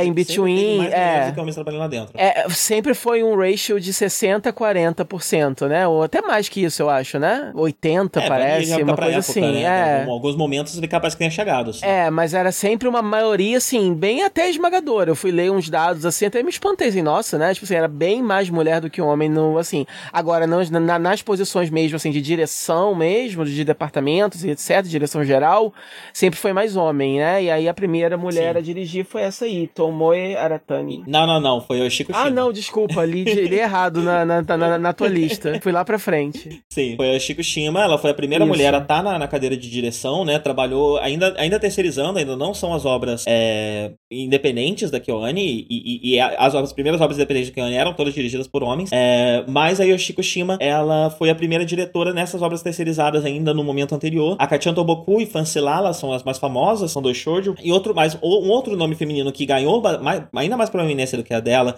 dentro do estúdio nessa época foi de Tomoe Aratani. A Tomoe Aratani, ela eventualmente deixou o estúdio, eu vou falar disso mais pra frente, mas nessa época ela entendia demais Uh, ela também trabalhava nesse mesmo, nessa mesma área que o Kigami, né? Então ela entendia bastante o movimento corporal, ela sabia extrapolar, ela conseguia fazer muito bem esse equilíbrio, que é um equilíbrio difícil, né? Às vezes, até assistindo anime você percebe de vez em quando um equilíbrio entre a, o, o, maneirismo realista, que se parece com o de alguém uh, no mundo real, é, porém num personagem estilizado, num personagem de anime, que vai ter o cabeção, que vai ter os olhos gigantes, vai ter todos os traços de anime, como você equilibra, né? Porque se você bota ele para fazer um movimento 100% realista, fica um pouco esquisito, né? É, uhum. É, quebra um pouco. Então você precisa também saber equilibrar e estilizar essas duas coisas, né? E esse era o principal forte dela. E a gente é, falou bastante de como Kigami influenciou a, a, a, mentalidade do estúdio, a fama do estúdio, mas eu acho que ele acabou sendo é, mais sendo, sendo o nome mais proeminente nisso, porque ele estava lá dirigindo as primeiras obras é, independentes do estúdio, né? Mas nesse momento aqui de terceirização, a Aratani com certeza foi muito é, importante na, na, no desenvolvimento dessas técnicas, né, no estúdio dessas técnicas que são carregadas e ensinadas é, no estúdio até hoje. E aí, eu de novo não anotei as obras que a Aratani fez fora do, do KyoAni. É, ela trabalhou bastante para Nintendo, mas ela é um, é um nome que vem na minha cabeça. é, eu não sei o quão importante ele é, é mas ele vem na minha cabeça quando. Ele, ele parece ser um nome famoso, eu diria. É, eu já ouvi esse nome antes. Trabalhou em Haruhi em Luckstar. É, e depois foi trabalhar com jogos. Ela deixou de trabalhar com, com, com animação é, depois que saiu da KyoAni e foi trabalhar para Nintendo principalmente. E ela é, olha que interessante, ela começou a dirigir obras 3D, porque ela começou a ser a diretora dos cinematics de obras da Nintendo, principalmente jogos do Mario e de Zelda. É, então você tem, provavelmente daí que eu ouvi o nome dela, né, que veio essa, é, essa lembrança do, do, de um nome famoso. É, Skyward Sword, ela é, ela é, não era diretora, mas ela planejou bastante da, da, das animações ali, né, e os New Super Mario Bros, ela é a, a, a diretora de, de, de cinematic, os jogos do Luigi, é, é ela que, que, que, faz a cinematic também. Uh, foi cinematic design uh, de, do último Zelda, do Zelda Breath of the Wild. Uh, então, não só nas CGs, né? Eu imagino que também em questões de ângulo de câmera, é um jogo que tem uma, uma, uma, uma fotografia muito bonita, mesmo nas cenas que não são que não são pré-renderizadas, que não são ensaiadas, né? As cenas que você está jogando mesmo. Ele trabalha bastante isso, eu imagino que ela tenha tido voz aqui. É... E é isso, ela começou a trabalhar com jogos, deixou a, a, a animação uh, ah, 2D depois que uhum, saiu do Kyoto Animation. Tradicional. tradicional, né? E ela saiu da é. KyoAni logo depois ali de Haruhi e de Luckstar. É, foi em 2010 que ela deixou a KyoAni. Acho que uhum. não sei se Keon já tinha acontecido. Foi mais ou menos na época de Keon que ela, que ela foi embora. E eles ah, fizeram. porém, o nome. Porque tá, porque tá, escrito aqui, né, que ela foi é, storyboarder regular de Inuyasha. E eu lembro que eu tava lendo que eles fizeram vários episódios de Inuyasha praticamente sozinhos, sim. não foi? Sim, sim. Eles trabalharam demais. E Inuyasha é, é gigante, né? Tem é. umas centenas de episódios. Eu e acho que não chega Foi uma, algumas das primeiras coisas, assim, que você pode dizer que. que tá, é uma dessas coisas também, né? Que assim como aquele outro é, movie, né, que o a gente Zillion. tava falando. É, que também, ah, tipo assim, você não pode dizer dizer que foi um, um trabalho autoral do estúdio, porque é um trabalho terceirizado, mas eles praticamente lidaram sozinhos com um grande número de episódios de, de, de Inuyasha. E foi uma dessas coisas bem importantes pro estúdio, né, pro desenvolvimento deles, porque não foi Sim, só um ela, caso ela... de lidar com algum dos aspectos, assim, foi praticamente produção total desses episódios. Sim, sim. Então ela trabalhou muito com storyboard e no Yasha, né, supervisionou e dirigiu várias coisas, eu nem é. listei porque são vários nomezinhos de animes terceirizados que a gente não conhece, é... uhum. e ela é uma das principais a, a, a, fatos, desculpa, uma das principais coisas que ela conseguiu da Tokyo foi ser a primeira character design dedicada do estúdio. O estúdio sempre tentando cobrir todas as bases de, de animação, é, começou a investir em ter seus próprios character designers contratados que trabalhavam lá dentro e ela foi a primeira é, de todos eles, né? É, e, e acredita-se que a tradição de, de, de, mulheres em posição de direção e de character design e de, é, de decisão dentro do, do, do estúdio Uh, traça desde esse momento, né? Essa, foi a, a, um, um, nome que ganhou muita proeminência lá dentro e que trabalhava, tinha muita excelência no seu trabalho e que foi talvez a primeira prova de que o estúdio, de que a indústria de anime não precisa é, relegar as mulheres ao trabalho secundário, né? Elas podem estar aqui no, no, no, na, em frente e isso é, traz valor e agrega valor à obra, além de, de, de, de, entregar um trabalho tão bom ou melhor do que os é, homens que estavam trabalhando nas, nas mesmas talvez... posições. É, talvez tenha sido mais uma tentativa de, de, de repetir esse sucesso, né, que ela teve, né? Sim, sim. Bem, e aí como você disse, né, foi nesse momento, estamos nos começos, no começo dos anos 2000, então estamos falando de, de do, do, digital começando a chegar no anime, né? É. E como você disse, a Kyoto Animation, ela sempre se manteve à frente, uh, e por sempre se manter à frente, ela já estava preparada para isso quando veio a mudança. É, se você... Uhum. Tem animes que você, no meio... Eu, eu, eu, tenho acompanhado alguns canais de YouTube que falam de, de, de, de animes mais antigos, especialmente animes da nossa infância, por uma visão de hoje em dia. O canal do Sago faz bastante disso, né? É, e tem alguns animes que ele ressalta uh, a diferença, né, do, do da mudança do, do, do, trabalho analógico para o trabalho digital. Às vezes, no meio da mesma série, isso acontece, essa mudança, essa troca acontece, e fica tudo muito claro, uhum. porque, como era algo ainda muito embrionário, é, uhum. Os animadores ainda estavam aprendendo a usar essa tecnologia. A própria tecnologia Mano. ainda não estava tão desenvolvida para o material ser tão bom. Não, tipo assim, tem, uma, tem uns vídeos de making off, né, que a gente assiste no, no YouTube, né? E eu fico imaginando uhum. o saco que deve ser, velho, os caras colorindo os negócios no computador frame, né? E aí Sim. você tem um zilhão de frames, o cara clique, aí, clicando, sabe, tipo assim, colorindo coisinha por coisinha. Aí clica Sim. amarelo, clica azul. Caralho, velho, que saco, que inferno. Que inferno. Sim, sim. animação Num cubículozinho é um apertadíssimo, cheio de papel em volta. Aí o cara com o fonezinho de ouvido dele ali debruçado. Caralho, que saco. que emprego animação, infernal. A animação é, é, uma das artes mais extenuantes que eu consigo pensar. Porque Caralho, pensa só, né? O que, que a gente vai fazer? A gente vai tirar várias fotos de milissegundos é. e é. vai colocar uma depois da outra para fazer um negócio um desenho que anda. É uma é. loucura, é uma loucura. Que inferno, pois foi é. idiota que inventou isso. pra um bando de gente assistir e falar que tá ruim, que não tá bom bastante. Sim. Ah, que negócio bobo, gostei não. e esse fator do, do, do da, da, da, de já estar pronto para o meio digital acabou sendo mais um, um fator de, de destaque para o estúdio e que finalmente permitiu as primeiras obras do estúdio, né? É, conseguiu financiamento para uh, é, fazer as suas primeiras obras independentes. A primeira de todas uh, foi Munto, uh, que eventualmente ganhou uma série de TV, né? Mas no começo foi um OVA que saiu em 2003, depois uma continuação que saiu em 2005, dirigido pelo Kigami e escrito pelo Kigami.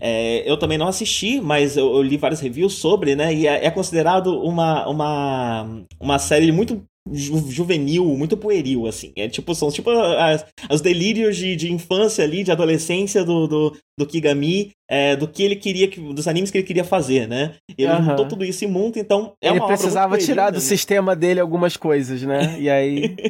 sim, sim. Então ela, ela é muito pueril no, no, na questão do conteúdo de roteiro, né? Mas lá você já vê a, a, a qualidade de animação do estúdio, a capacidade do estúdio, é, do que o estúdio consegue fazer. E até hoje, dentro da animação, muitas pessoas dizem que esse é um dos, dos principais debuts, né? Uma das principais estreias mais marcantes da indústria japonesa foi a Kyoto Animation, em que a primeira obra já trazia ali, a primeira obra independente já trazia em si coisas incríveis, né? Coisas revolucionárias é, para a indústria. Uh, e, eventualmente, né, ela, ela, ela tem esse caráter pueril, juvenil, os OVAs, né? Eventualmente, em 2009, ela ganhou essa série de TV. E na série de TV, o estúdio, que também já estava mais maduro, pôde trabalhar ali um caráter mais humano, a identidade do estúdio pode ser mais projetada dentro desse, desse OVA, né? Ao contrário do OVA aqui, que ainda era muito o playground do Kigami. Uh, mas a primeira obra de TV, a primeira obra grande de, do Kyoto Animation, foi Fullmetal Panic Fumofo, que é um caso curioso, interessante é, na, na, história da animação, porque era uma franquia que já tinha tido uma primeira temporada. Primeira temporada, se eu não me engano, foi do. Gente, deu branco na minha cabeça. O estúdio? É, aquele estúdio. Sabe aquele estúdio que a gente sempre fala dos problemas dele? Como é que é o nome? Meu Deus! Ah, é o Gonzo.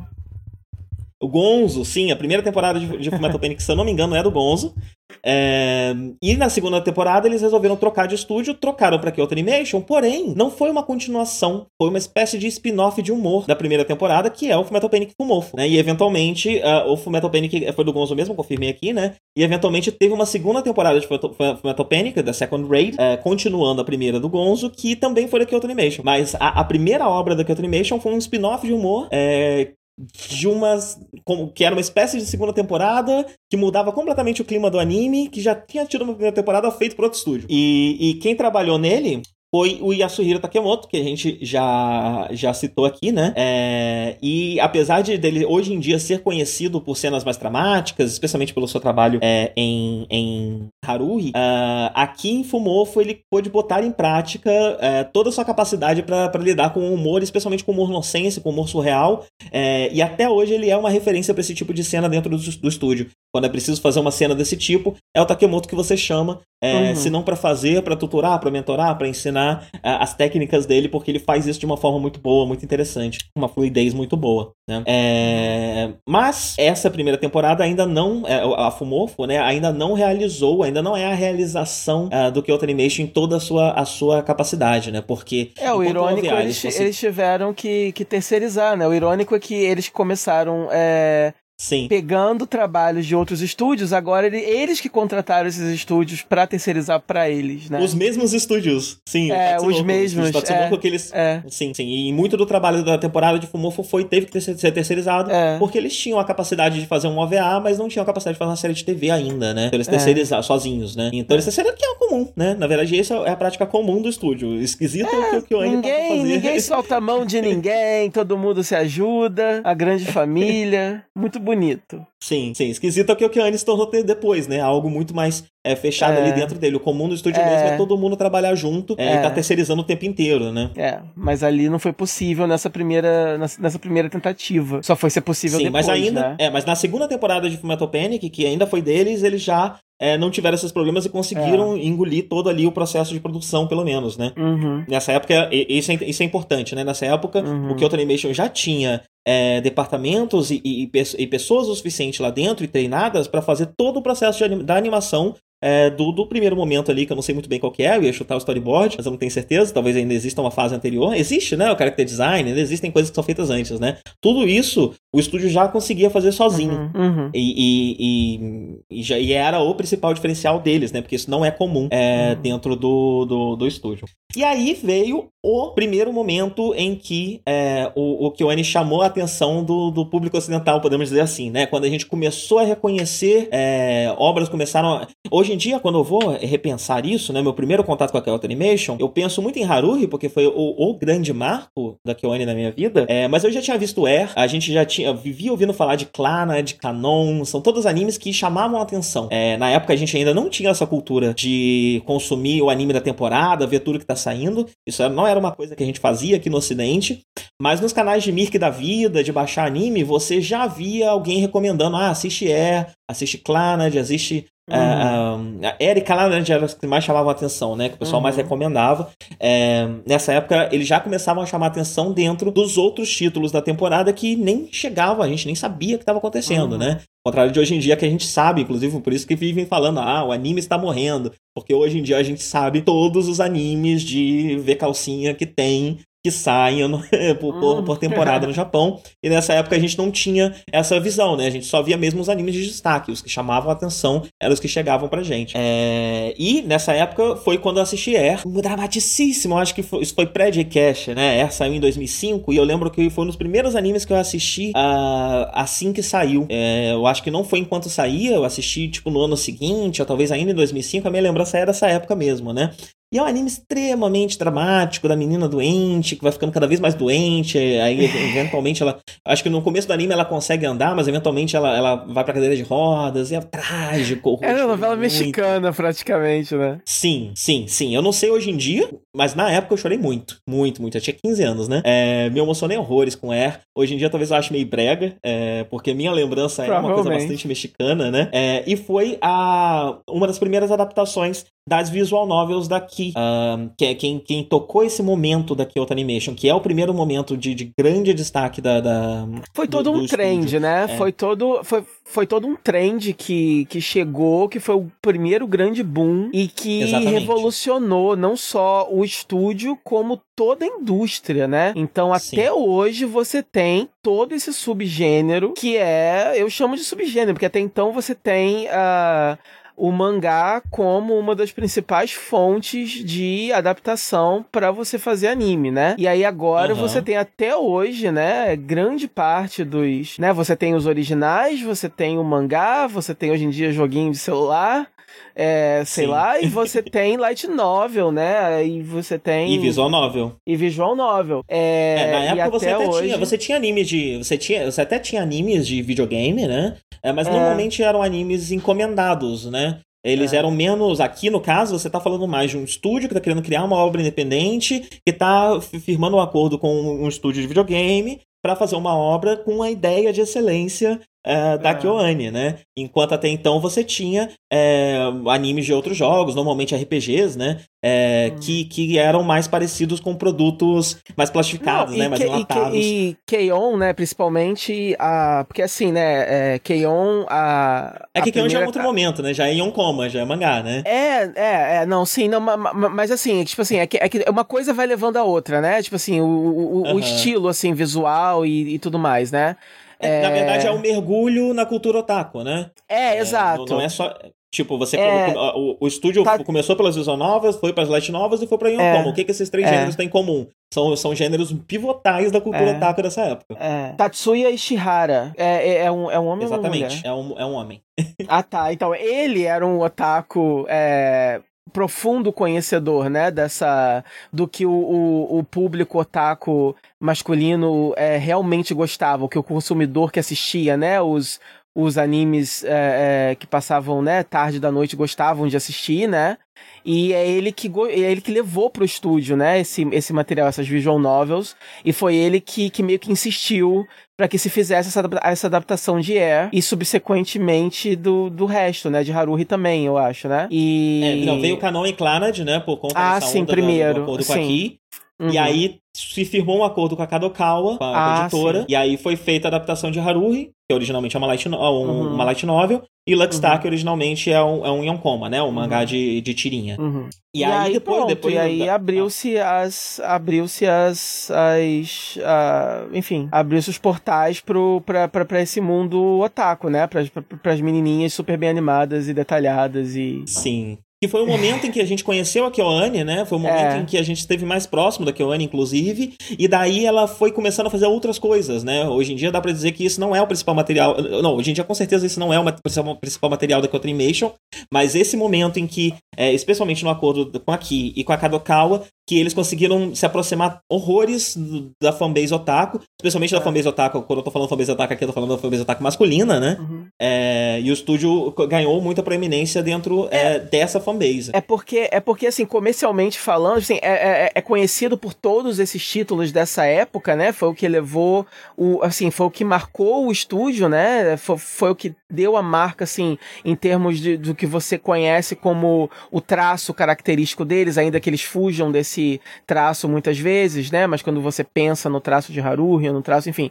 Mas o, o, o Keion, né, foi o que foi uma das coisas que mais deu sucesso financeiro para eles, né? Sim. Principalmente a segunda Sim. temporada de Keion, que eles puderam é, se liber, eles puderam se libertar mais do, do, do material é, original. Inclusive, Keion foi dirigido pela Naoko, né? É, e, Sim, exatamente. E foi, foi a primeira foi... obra dirigida por ele. A primeira É. obra independente do Keon com uma diretora mulher, o que foi É. visto com uma certa desconfiança, né? É, e aí, principalmente a segunda temporada, quando eles puderam se libertar um pouquinho mais do material original, né? A primeira temporada eles estavam mais tímidos quanto a isso, e aí o material, é, eu nunca li, né? Mas dizem que não é tão interessante assim, e aí eles, inclusive, enriqueceram um pouco mais, né? O material original, e aí a segunda temporada Aham. parece que eles conseguiram se libertar, e aí eu nunca assisti K-On! by the way. É, Você nunca assistiu Keon? Eu nunca assisti K-On! É, é importante pra nossa história também, porque você viu e a gente tava sempre comentando aqui, tava, sempre fez parte, né, daqui do J-Cast, mas eu nunca assisti K-On! Aham. É, um episódio ou outro, né, no máximo, é, há muitos anos atrás. É, eu preciso fazer isso um dia, eventualmente eu vou ver. É, mas foi um grande sucesso comercial é, pra, pra, pra né, então é, é um dos grandes marcos, assim, pro estúdio. Sim, o mais interessante é que a obra original era uma obra obscura, né? Ele era começou Sim. como uma webcomic e tal, era, era, era- não era um, um grande nome, né? Então, isso, junto com a diretora iniciante e mulher, que era a Naoki Aham. Amada, fez todo mundo olhar com muita desconfiança. E quando Uhum. virou, esse estrondo que virou e essa força Uhum. que virou, meio que se criou, começou a se criar um mito na, na indústria de que a Kyoto Animation era imbatível. Simplesmente eles poderiam fazer Sim. qualquer coisa que ia dar certo, né? E que é meio que uma verdade. Sim, hoje em dia é sempre. é, Hoje em dia a gente tá sempre de olho no que, que o Ani tá fazendo. Então, é um daqueles estúdios que.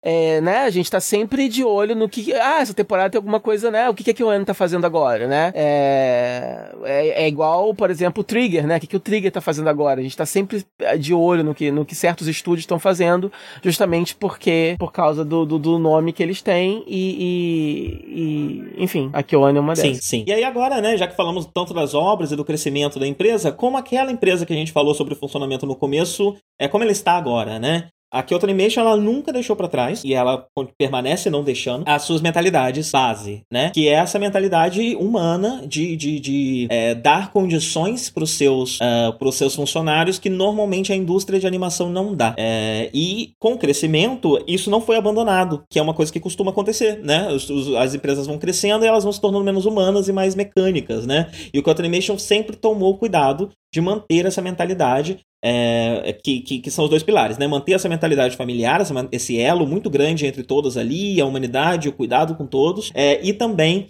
é, conseguir envolver o maior, a maior quantidade de passos do processo de animação dentro do estúdio. Ah, então, nessa época, eles, para suprir essas duas coisas, eles criaram a, Kyo, School, que existe até hoje. É, ele é, é, um- é uma, uma escola de treinamento de animadores. Eles vão. Eu não sei muito bem como é o processo para entrar, se, se eles são convidados ou se qualquer um pode tentar entrar. Ah, mas eles costumam pegar muita gente de, de universidade para contratações dele, costumam ser de pessoas é, recém-formadas, eles priorizam contratar jovens, eles preferem contratar jovens e treiná-los dentro da empresa do que contratar figurões que estão vindo de outros estúdios e tudo mais. Eles preferem fazer isso para garantir de que essas pessoas, garantir que essas pessoas vão é, compartilhar Não vão visão com do estúdio, vícios, né? É. Sim, sim, pois é. É. É, mesmo e outra coisa que eles sempre fizeram, todos os funcionários da Kyoto Animation são contratados. Não existe eh, freelancer, não existe é, com- é, obra por contrato, né? Você vai fazer só esse É, anime, isso- depois você isso- não tem nada. Não, todo mundo tem carteira assinada. É, o contraponto. O contraponto a isso é que, né, alguns, detra- alguns de- detratores desse, desse, desse sistema dizem que a parte ruim é que é tão fechado que é, os animadores, as equipes da Kyoane estão meio que desligados do resto da indústria, né? Então eles não estão tão é, em sincronia com o que está acontecendo lá fora, com o que os fãs querem ou que ou que, ou com o que está acontecendo no mercado, com o resto da indústria da, da animação, então estão fazendo lá no mundinho deles, então estariam meio que desatualizados com, com o que está acontecendo lá fora, né? Os freelancers estão sempre, É, mas né? Estão sempre em dia com o que está acontecendo, é, é, é, é, né? não- a- por mais que eles estejam sempre inovando, ao mesmo tempo eles estão fechadinhos ali na deles, não estão trocando ideia com é, o resto do seguindo um mercado. diferente, né? Eles Exato, eles estão sempre rumo, ali. No, um- é, é. E- é Eles estão. né, Eles estão. manter- Eles estão ditando seus próprios trends ao invés de seguindo, né? E isso tem um lado Aham. bom, mas pode ter também algumas pessoas veem isso, veem, veem um lado negativo nisso, porque de repente você pode estar seguindo um caminho ruim e você só vai saber isso disso quando for tarde demais. ainda não deu errado. Eles têm alguns fracassos, né, no, no, no currículo deles. Não é só sucesso também. É... é, mas também não tem nenhum fracasso estrondoso, né? Não Exato, não foi Deus, nada que tenha levado eles à falência. uma segunda é. temporada. Não, mas é. nem isso. Tipo, normalmente rende pelo menos uma segunda temporada, rende um é. filme, rende um material é. extra quase sempre. É. Quase é. nunca morre sim. numa série três episódios, acabou. Sim, sim, sim. É... sim. E, pois é, e, e, assim, essa crítica que você falou, eu, eu, eu não. Eu não, não se encontra, obviamente, eles são japoneses, né? Então é praticamente impossível você encontrar detalhes sobre o posicionamento político dessas pessoas, né? Mas o Kyoto Animation, ele funciona de uma forma é, que se alinha bastante com uma visão mais sindicalista, com uma visão mais é, trabalhista, que, que pensa nos direitos dos trabalhadores e tudo mais, é, enquanto a, a, o, o, pessoal do freelance não tem direito nenhum, né? Trabalha de uma outra forma, trabalha uhum. de uma uhum. forma mais liberal, é, economicamente falando. E, e, eu acho que aqui a gente tem um pouco desse choque de mentalidade política mesmo, né? Que a Animation uhum. precisa se isolar do resto da indústria para poder manter íntegro essa visão mais, mais, mais sindicalista é, da forma como eles querem trabalhar, né? É, enquanto o resto do estúdio vai cada vez mais indo na direção do precariado, do, do, do natural mesmo, do que está acontecendo no mundo inteiro é, com os governos neoliberais, que é todo mundo ir para esse lado mais precário, em que você não tem direito nenhum, você está empregado hoje, amanhã você pode não estar, tá, e está vivendo de frila, e é tudo muito incerto, né? É, eles parecem compartilhar de uma visão mais sindicalista, e, e é meio difícil realmente você é, conversar com o lado de fora é, e, e manter essa visão íntegra, né? Você pode ver isso até refletir partido é. em política e tudo mais, né? No, no geral, os, partidos, os, os, países socialistas se fecham, por um tempo, pelo menos, é, é, alguns, pra poder trabalhar alguns... ali dentro. É, alguns dos críticos dizem que, tipo assim, ah, vocês não. Vocês não. não vão se perder do que os fãs. Do, uh, daquilo que os fãs querem, né? Vocês não uhum. vão. Uh, vocês não sabem o que os fãs realmente querem. Vocês estão fazendo de vocês, daqui a pouco vocês vão estar tá fazendo coisas que ninguém vai gostar, porque vocês não estão em sintonia, vocês não estão acompanhando, etc, né? Então, a é, mas ao sabe. mesmo tempo fizeram São críticas que existem. Que... Exato. É, até agora eles estão né? no tá topo do jogo, é. Então, então por enquanto eles estão. É, aparentemente eles estão sabendo ainda. Vamos ver por sim, quanto tempo isso sim. vai durar. De repente é só invejinha. E é interessante quando você. De repente é só, inve... é só invejinha mesmo. Porque, como eu falei, né? Os sim, outros estúdios eles querem emular o sistema da KyoAni, na verdade. Eles só não conseguem porque não é porque fácil. Não é o tipo de coisa que você faz do dia é. pra noite, né? Exato. Sim, exige um processo e um risco muito grande. E, é. e, essa questão do isolamento também é um risco que eles tomam, né? Por isso a questão dos detratos. Mas, enfim, olhando para as obras mais recentes, você vê que há um cuidado quando você tem o Phonium, que, que é muito querido pelos otakus, aquele Dragon Maid também, muito querido pelos otakus, é material bastante otaku, uhum. e tem o público otaku feminino também, que tá aí agraciado por Free, né? É, que é uma franquia que gera uma renda gigantesca pro estúdio é, e que tem uma fanbase primariamente feminina. Então, hum. eu discordo da opinião dessa, dessa, dessa ala aí do, do, do fandom. É, parece muito os otaku chorando que não tem mais é, os, animes para eles, né? É, dentro do estúdio. É, e por falar em free, né? Fa falar um pouquinho sobre isso, sobre a, a, coisa do, das produções agora mais. os financiamentos independentes deles, né? Sim, exatamente, né? Eu tô é... muito. Ah, eu vi Não, eu vi, aqui, eu, vi aqui eu, eu, É. eu fiz uma listinha aqui, né, de, algum, de algumas, alguns nomes que surgiram do estúdio e que tiveram impacto para a indústria como um todo, né? Um ah, deles sim. é a própria Aratani, que a gente já falou, é, que, uhum. que foi para Nintendo, né? Um outro nome muito grande lá dentro foi da Noriko Takao, é, que dirigiu. Ela nunca foi diretora de uma série inteira, mas ela dirigiu muitos episódios de Clannad, muitos episódios de Haru, Luckstar, Keion. E ela deixou uhum. o estúdio e se tornou uma das principais diretoras da, do A1 Pictures. Ela, ela, é, se não a principal diretora da A1 Pictures, é, ela saiu do Kyoani para, para, para essa posição, né? Então, normalmente, quem deixa o Kyoani deixa porque é, foi seduzido pela liberdade do freelance, né? E vai, vai buscar isso ou porque recebeu uma proposta muito boa, como a dela aqui, ou temos um único caso, que é um caso que a gente já comentou no Jcash, eu acho que você vai lembrar quando você leu a, a pauta, né? Você sabe do que eu tô falando. É, que é o Yutaka Yamamoto. Yutaka Yamamoto, que era o diretor de série da Deluxe Star, né? Ele foi escolhido como diretor de série Deluxe Star, o primeiro uhum. trabalho de direção de série dele. Ele chamou muita atenção porque o Harehari Yokai, a dança do encerramento de Haruhi, foi uma animação totalmente dirigida por ele, foi algo que chamou uma atenção gigantesca, né, na, na, na indústria de anime da época. Ele não trabalha em Kyoto, ele, traba ele não trabalhava em Kyoto, ele trabalhava na filial de Osaka, do, do, do Kyoto Animation, que se chama Animation Do, é, e lá dentro ele meio que começou a comandar esse estúdio, e esse estúdio começou a criar uma cultura diferente da do Kyoto Animation, uma cultura um pouco mais agressiva, um pouco mais complicada, né? É, e ele virou diretor de Luckstar, ficou lá por quatro episódios e, e veio uma nota pública dizendo que ele não tinha é, o necessário uh, para comandar uma série sozinha, né? Uma, maturidade tanto profissional imagino que pessoal, pelos relatos que, que, que, eu vou falar um pouco mais, é, para conduzir uma série sozinho. E aí deu um tempinho e ele saiu do estúdio. Ele saiu do estúdio junto com mais algumas pessoas que se alinhavam com a visão dele, né? E eles fundaram o estúdio Ordet, não sei como falar, como pronunciar o nome, né? Que é, trabalhou bastante em Kanagi, mas a, a, a, primeira obra deles foi o OVA Black Rock Shooter, primeira obra independente deles, lançado em 2010, que é aquele OVA baseado naquela música da da da Miko, né? Da Hatsune Miko. Uhum. É, e, e, eles lançaram esse OVA independente e foi o primeiro e o último trabalho desse estúdio Ordet, né? Porque o estúdio simplesmente faleceu, morreu, é, as pessoas foram embora, foram largando Yamamoto é, pelos mesmos motivos da, da, da, da demissão dele, que pelo visto é o fato dele ser um filho da puta. É, existem vários relatos de abuso de todas as formas, inclusive sexuais, com dubladoras é, dele. É, ele era um escroto. Ele, ele, enfim, enfim. Ele abusava de todo mundo de todas as formas possíveis, né? E todo mundo abandonou ele. E hoje em dia ele não tem mais nenhuma relevância. Eu não sei nem se ele tá trabalhando ainda. Ele meio que sumiu, assim, da indústria. É, não, não há mais espaço para ele lá dentro. É,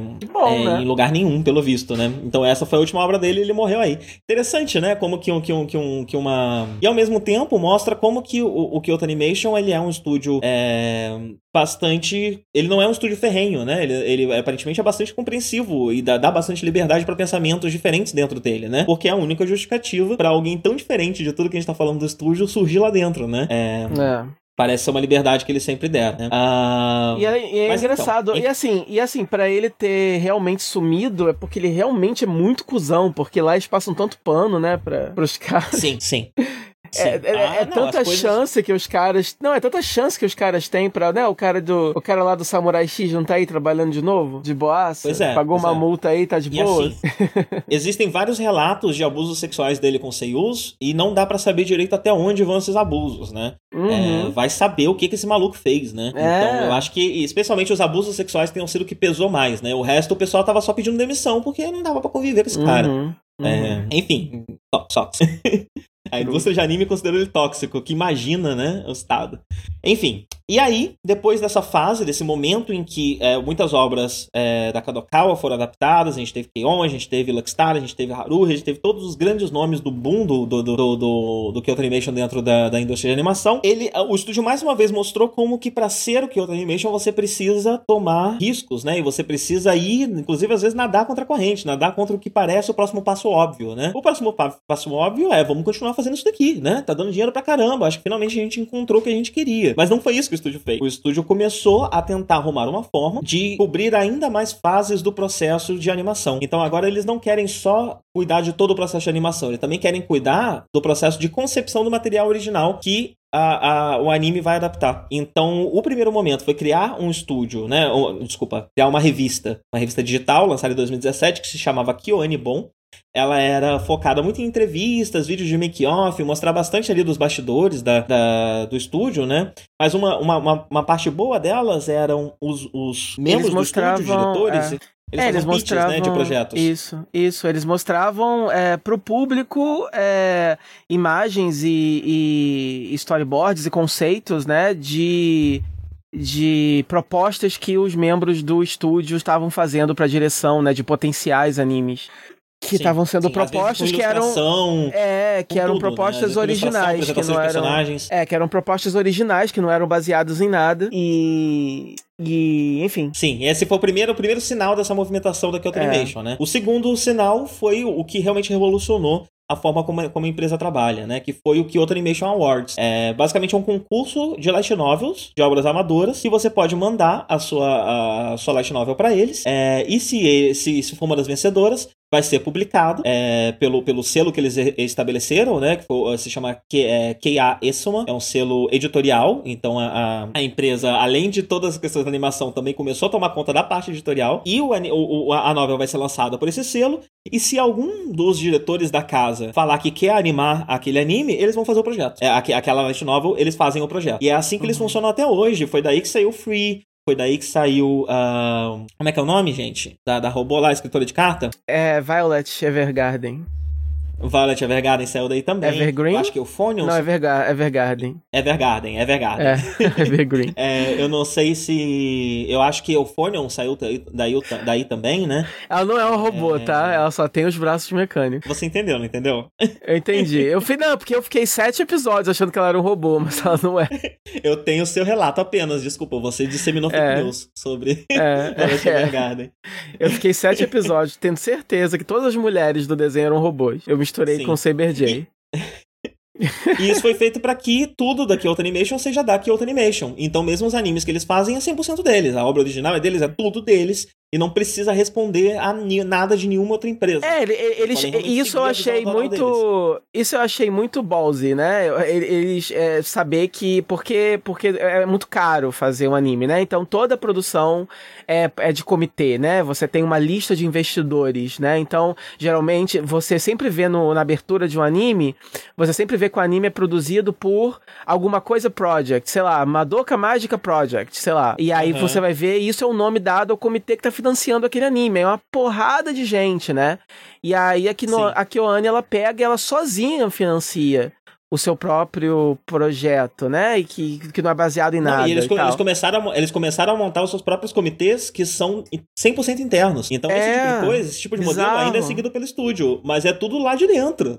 É, da então. Empresa, não tem mais ninguém. Não, então, é. É, então, isso, isso eu achei, sim, é, é muito corajoso, né? É, é bizarro. Sim. E é, e é interessante o tino que eles tiveram, né? Porque, beleza, é. vamos nos fechar? Vamos, mas nós não vamos nos fechar todo, inteiramente. Nós temos um, um contato com o exterior, que é o Kyoane, o Kyoane Awards. Então, uhum. as, as, nossas ideias ainda vão vir de fora. Eles poderiam criar uma Writer's Room. É, é, hoje em dia, principalmente, tem, estamos tendo muitos animes originais, né? É, uhum. E eles poderiam focar nisso, em criar obras originais 100% concebidas dentro do estúdio. Mas eles mantêm esse prêmio como uma forma de ainda beber de algo que está vindo do, do, meio externo, né? É, mas que é uma forma segura de fazer isso, que não vai, enfim, né, corromper os ideais do, do, do, do estúdio por dentro. Pelo menos essa uhum. é a minha leitura, né, do que, do que eles fizeram.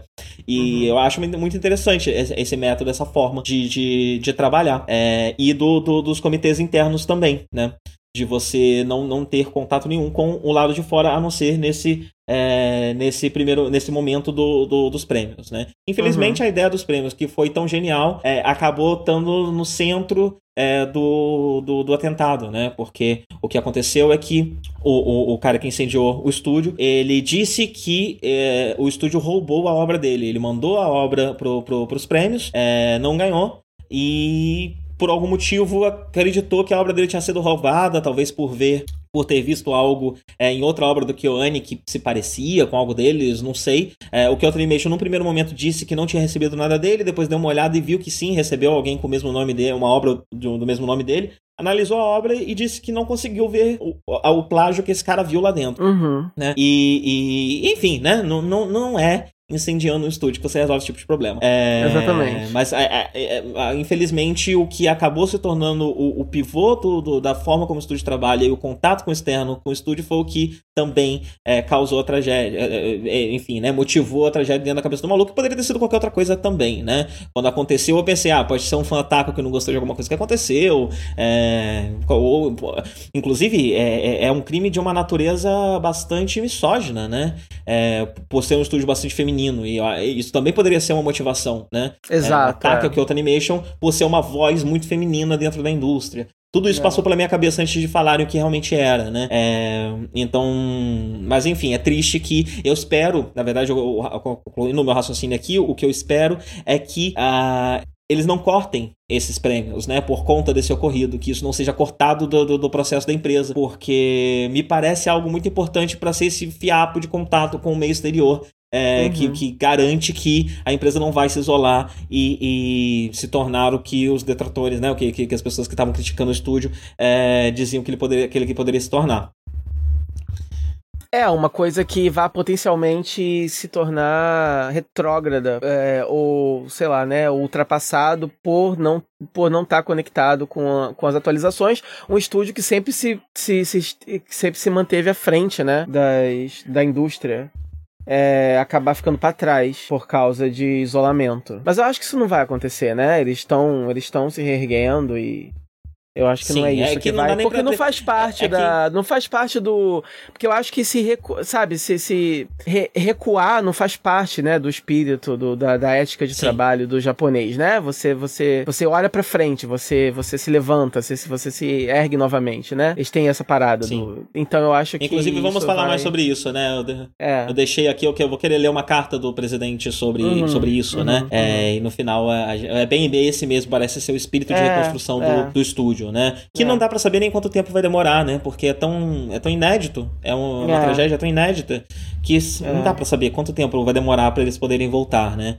É, é porque a, a, a, acaba que a maior, como você falou, a, maior força do estúdio acabou sendo é o motivo da, do, do, do, que acabou do, do, do, do, do, que, do que aumentou a tragédia, porque é, não só essa parte, né, do, do concurso e tal, mas o fato de que o prédio estava cheio de gente, né? É, é, é, justamente porque o estúdio contrata os seus profissionais e todos os departamentos funcionam no mesmo prédio. O prédio estava cheio de gente, logo muita gente morreu, né?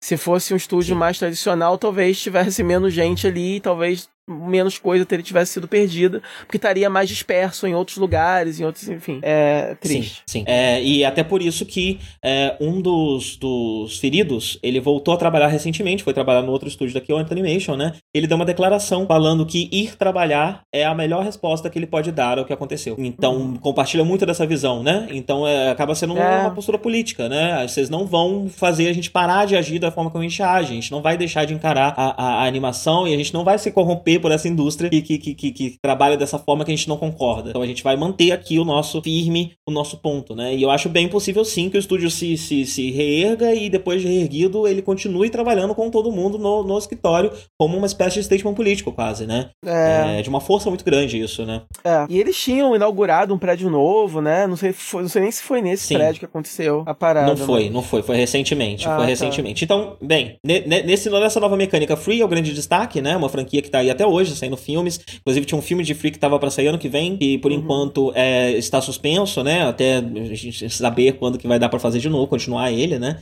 É, e é uma franquia que rendeu muito dinheiro, é, muito voltado para o público feminino, feito com, uma, com, uma, com cuidado, com cuidado que deve ser feito, né? Uma obra é, do, seguindo a tradição japonesa de, do, do, do gênero shoujo, de você ter obras feitas de mulheres para mulheres, né? Então, é, quase toda a equipe é feminina, dirigido por mulher, escrito por mulher, é, para mulheres, focado em mulheres, né? É, e é uma das obras mais, com mais, se eu não me engano, eu acho que é a que mais rende pro estúdio é, hoje em dia. É free, é, gera muito, muito, muita grana. Pois bem, como estava Kyoto Animation antes do, do triste ocorrido, né? É, era uma empresa com mais de 200 funcionários, são quatro estúdios, um deles é o de Osaka, o da, o da, da Animation Do, né? É, os outros três em Kyoto mesmo. Uh, um escritório de negócios, uma loja e um escritório inteiro dedicado para o departamento de merchandising, porque além disso tudo, eles também, não sei quão, quão longe eles vão nesse processo, né? Uhum. mas cuidam diretamente da produção do merchandising nas obras deles, né? Uhum. É, então tudo que é feito de free oficial é a própria Kyoto Animation que idealiza, né? E que coordena. É, uhum. Dois dos nomes mais proeminentes do estúdio é, recentemente são a Naoki Yamada, né? De, que que, que é, dirigiu Koe no Katachi. Uh, e ela, ela trabalhou muito tempo com uma parceira que se chama Yukiko Horiguchi, que deixou o estúdio em 2014, não faz muito tempo. É, e elas foram as responsáveis por, por, pelo estilo de animação que o estúdio trabalhou trabalha hoje em dia, que é uma evolução do, do de tudo que a gente já falou, né? É, mas é, mas com, com a diferença que agora, isso dá para perceber de quem ou em diante, né? O estúdio começa a, a, fazer personagens com traços simples, mas sempre com cuidado de que esse traço simples vai pender mais para um, um fofo, para um, para um bonitinho do que para um cru, né? Para um pobre. Uhum. É, a animação, ela, ela tem bastante movimento, é, mas não mas não é um movimento exagerado. Também em alguns momentos da Kyoane ali você consegue perceber, acho que até em Keon, de vez em quando, em alguns episódios dava para ver, eles estavam exagerando um pouco demais no, no uhum. quanto as pessoas se mexiam, né? É, então a animação ela fica muito vibrante, mas também parece que todo mundo tomou muito café e tá muito. cheirou uma uhum. carreirinha ali antes do. e tá todo mundo loucaço. É, e, e, hoje em dia há um equilíbrio maior, né? Em é. não deixar com que não deixar com que esse é, movimento é, tanto que... os gestos mais simples. Tanto que você tem certas sequências, né, como a dança, como a, a Indie de Haruhi, coisas e, e partes de Keion que viralizam justamente por isso, por causa da quantidade de movimento, né? Que, sim, sim, porque estão dançando, né? Estão cantando. É, exato, tem a, exato. a, cena, a cena da, da banda de, de, de, Haruhi, foi um dos primeiros momentos. Né, é, Depois é. todos os clipes de Keion, que são todos Exatamente. detalhadamente feitos. É, Euphonium trabalha muito, continuam trabalhando muito com música porque é um jeito de você mostrar, mas Euphonium é ainda mais interessante porque a, é, são instrumentos de música clássica, né? Eles, eles acompanharam a, bandas para ver como é, como funciona e eles reproduzem com perfeição os movimentos. É. É, um, é um cuidado muito grande que eles sempre tiveram, né? É, e chama muita atenção por conta dessa quantidade enorme de, de, movimentos. Mas hoje em dia, eles também tomam cuidado com essa parte mais invisível. E que eu percebi bastante com o Enokatachi, né? Parece ser um marco bem, bem da, da, da, da Naoko mesmo. É, hum. tem, tem gestos absolutamente naturais. É muito engraçado que às vezes é uma questão de, de, de, de, de expressão corporal é, uhum. que nem faz parte de animação é, corta para um frame quase, de repente corta para uma cena em que alguém tá fazendo uma coisa, ou, ou é surpreendido fazendo alguma coisa e para de uma forma que é muito natural, muito natural. É, é um natural que não, não tá emulando o cinema, é uma natural que tá emulando a vida real mesmo, né? É. é que tá mostrando ali movimentos de coisas da vida real. É, e, e é, eles conseguem, eles traço... conseguem trabalhar muito bem com o casual, com o ordinário, e isso, quando transportado pra animação, se torna impressionante porque é animação. E aí, quando Sim. você você, né, quando você retrata muito por algum motivo misterioso, a gente acha muito incrível quando a gente vê animado algo que é, né, quando a gente vê muito bem animado algo que é muito ordinário. Não sei algo, porquê. Assim, algo que parece mais real, mais comum, até mesmo do que a gente vê no cinema. É, e eu acho que, sei lá, a gente não, a gente lá dentro do cérebro, né, de uma forma muito primordial, a gente reconhece o, o, o né, o talento, da, da, né, o trabalho que aquilo deu para fazer, né? E a gente acha aquilo impressionante, mais do que se fosse é, é, computação gráfica, por exemplo, que também é difícil de fazer, que também é um outro tipo de, de forma, né?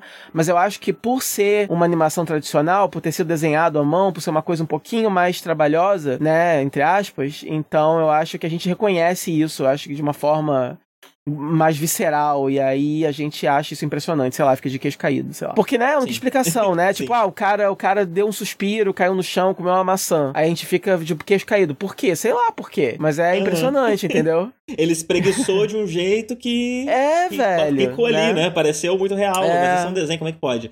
E é. isso, isso é ainda mais, mais, mais chocante no Kyoani, porque é. ele, ele não tenta emular uma, um traço realista. Né? Então a movimentação é realista num traço que não é, e, e esse equilíbrio que eu é. falei, né, do cartunesco com realista, que eles conseguem fazer de um jeito absurdo. Né? É, absurdo. um traço minimalista, arredondado, fofinho, né, que é esse de Keion. E aí tudo que eles fazem é mais ou menos uma variação disso. É o Koeno Katachi é um pouquinho diferente porque eles têm o referencial do mangá para seguir. E aí você vai comparar uhum. com o mangá, é, é diferente, né? O traço do anime é mais ou menos uma mistura do traço do mangá, que é um pouquinho mais duro com o traço deles, né? É uma, uma espécie de uma amálgama do dos anime, dois. É, é, é. Mas ainda assim é uma. Enfim, eles conseguem misturar bem, mas é isso. Tipo, é mais ou menos uma. É uma coisa um pouquinho mais minimalista do deles, mas assim. É, enfim, mas eles conseguem fazer de uma forma que fica fofinho, bonitinho, cartunesco, mas ao mesmo tempo super, super natural e a, a, é, é, como se fosse filmado, é como se tivesse, é como se fosse um live action mesmo, como se tivesse uma câmera ali filmando, né? É, eles trabalham sim. com foco, com foco e eles desfocam algumas coisas e algumas coisas tremem. Parece que tem, parece que tem um cinegrafista ali com a câmera no ombro às sim, vezes sim. e isso né? Parece dar um estilo documental às vezes. Então é, é, bem, é, muito interessante. Muito interessante. Algumas escolhas de enquadramento. É bem legal. Sim, sim. E isso é o que o, estúdio é hoje, né? Infelizmente. É. Agora precisamos falar das coisas tristes. É, yeah. O estúdio, ele sofreu o atentado. Esse atentado aconteceu na manhã de 18 de julho. É, um homem, ele entrou no estúdio 1, que é o principal estúdio de animação da Kyoto Animation. Era, né? O principal estúdio de animação da Kyoto Animation. Uh, com 40 litros de gasolina. Gasolina espalhou gasolina pelo prédio inteiro, jogou em cima das pessoas e ateu fogo a todos e a si mesmo. Né? É, o prédio estava cheio, o principal estúdio da Kyoto Animation, então o estúdio com mais funcionários lá dentro, né? Tinham 74 pessoas lá dentro. É, e no momento em que eu montei a pauta, o número de mortos estava em 35. Dois deles morreram no hospital, uh, com mais 32 feridos. Eu não sei quantos desses 32 ainda estão internados, mas pelo menos 10 Desses 32 foram uh, reportados em estado grave, alguns tiveram até que sofrer amputações e, enfim, é terrível. Uh, o estúdio abriu doações, como eu disse, né? Os dados para as doações estão aí no post. Uh, você pode, vou, vou, repetir tudo que eu disse, vou ficar aqui o disclaimer. É, vocês podem doar diretamente para a conta da Kyoto Animation, tem todos os dados aí. É uma transferência internacional, eu não sei direito como isso funcionaria, é, mas quem souber fazer, fica pode fazer, né? E quem não souber, talvez dê para conversar com o gerente, ver direito direitinho como que se faz isso é, para poder transferir a quantia que quiser, não há um mínimo. Um, a outra opção é pelo GoFundMe uh, do Sentai Filmworks, Uh, que é uma parceira comercial da Kyoto Animation, que licencia os produtos da Kyoto Animation para os Estados Unidos. Eles fizeram esse GoFundMe, já arrecadou bastante dinheiro. Uh, eu acho que ele ainda está aberto. Uh, se ele não tiver, eu vou botar um disclaimerzinho no começo do, do episódio avisando que essa opção não existe mais. É, e você pode doar por lá, por lá também, né, com um cartão internacional. E a última opção, é, porque esse, esse, essa iniciativa do Setai Filmworks ela gerou algum, algumas desconfianças né, no começo, porque ela surgiu de uma forma muito rápida e, e aparentemente desorganizada. Agora parece que já está mais acertado com o Kyoane, o que, que eles vão fazer, como vai ser feito o, o, a transferência. Eles vão só passar o dinheiro para a Animation e eles que vão é, tomar conta da, do gerenciamento né, dessa grana. Uh, mas se mesmo assim vocês é, estiverem desconfiados e não quiserem doar para a Sentai, Uh, existe a opção de, pelo site da Kyoto Animation, comprar as ilustrações digitais que eles vendem uh, enviado por e-mail, então não vai atrapalhar ninguém, não vai sobrecarregar o estúdio, é, não há envolvimento de qualquer pessoa humana nesse processo. Você compra lá o quanto você quer doar em imagens é, e esse dinheiro vai para eles. Né? Uh, então essas são as formas de doar. No momento aqui da, que, que eu fiz a pauta, né, uh, a última vez que tinha sido noticiado quanto eles já tinham arrecadado foi em 31 de julho. As doações elas já somavam mais de um bilhão de ienes, que é tipo quase 11 milhões de dólares, 44 milhões de reais, quase 50 milhões de reais. É, Porém, uh, calcula-se, né, o, o, o, um dos contadores responsáveis financeiros da empresa disse que entre o custo total para auxiliar todos os feridos, dar o suporte financeiro apropriado para os familiares que perderam é, pessoas no, no, no, atentado e os custos, os próprios custos de reconstruir o que, se, o que foi perdido, né, é de cerca de 10 bilhões de ien. Então, apesar de ser um montante muito enorme de dinheiro que foi é, arrecadado até agora, ele bate um décimo, um nono Uh, da quantia uh, ideal para fazer as coisas do jeito que o Kyoto Animation quer fazer e como eles fizeram questão de avisar que parte disso é o suporte financeiro dos familiares que perderam a, a, pessoas no, no, no, atentado e tudo mais, mostra que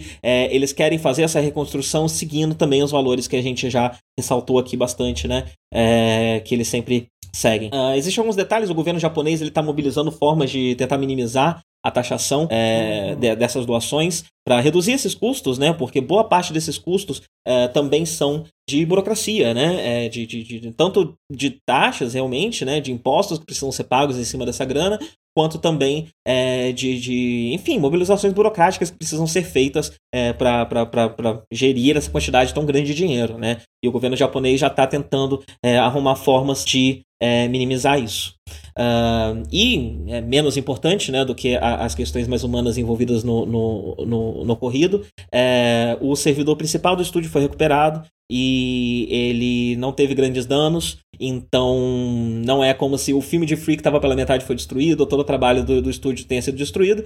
É, então, quando eles conseguirem se organizar, conseguirem realmente passar por esse momento é, difícil que está tendo agora, quando eles conseguirem realmente começar a construir, é, essa construção não vai precisar partir tão do zero. É, muito material conseguiu é, ser salvo do que estava lá, né? Uhum. E aí eu queria, é... o Japão ele é muito, ele é muito burocrático nesse quesito, né? Então, para liberar o número de mortos demorou porque é, os japoneses, por um exemplo né, de burocracia deles, o, a, a, o, o, policial, o bombeiro que está lá no, no, no local do, do, do, crime, não pode declarar alguém como morto em hipótese alguma. Não importa o quão claramente morta essa pessoa esteja. É, é, esse corpo ainda precisa ser transportado para um hospital onde o médico legista vai dizer morreu. E aí que isso vai poder ir pro, pro, pro, pro, pro, pro oficial, né? Pro, pros relatos oficiais do ocorrido.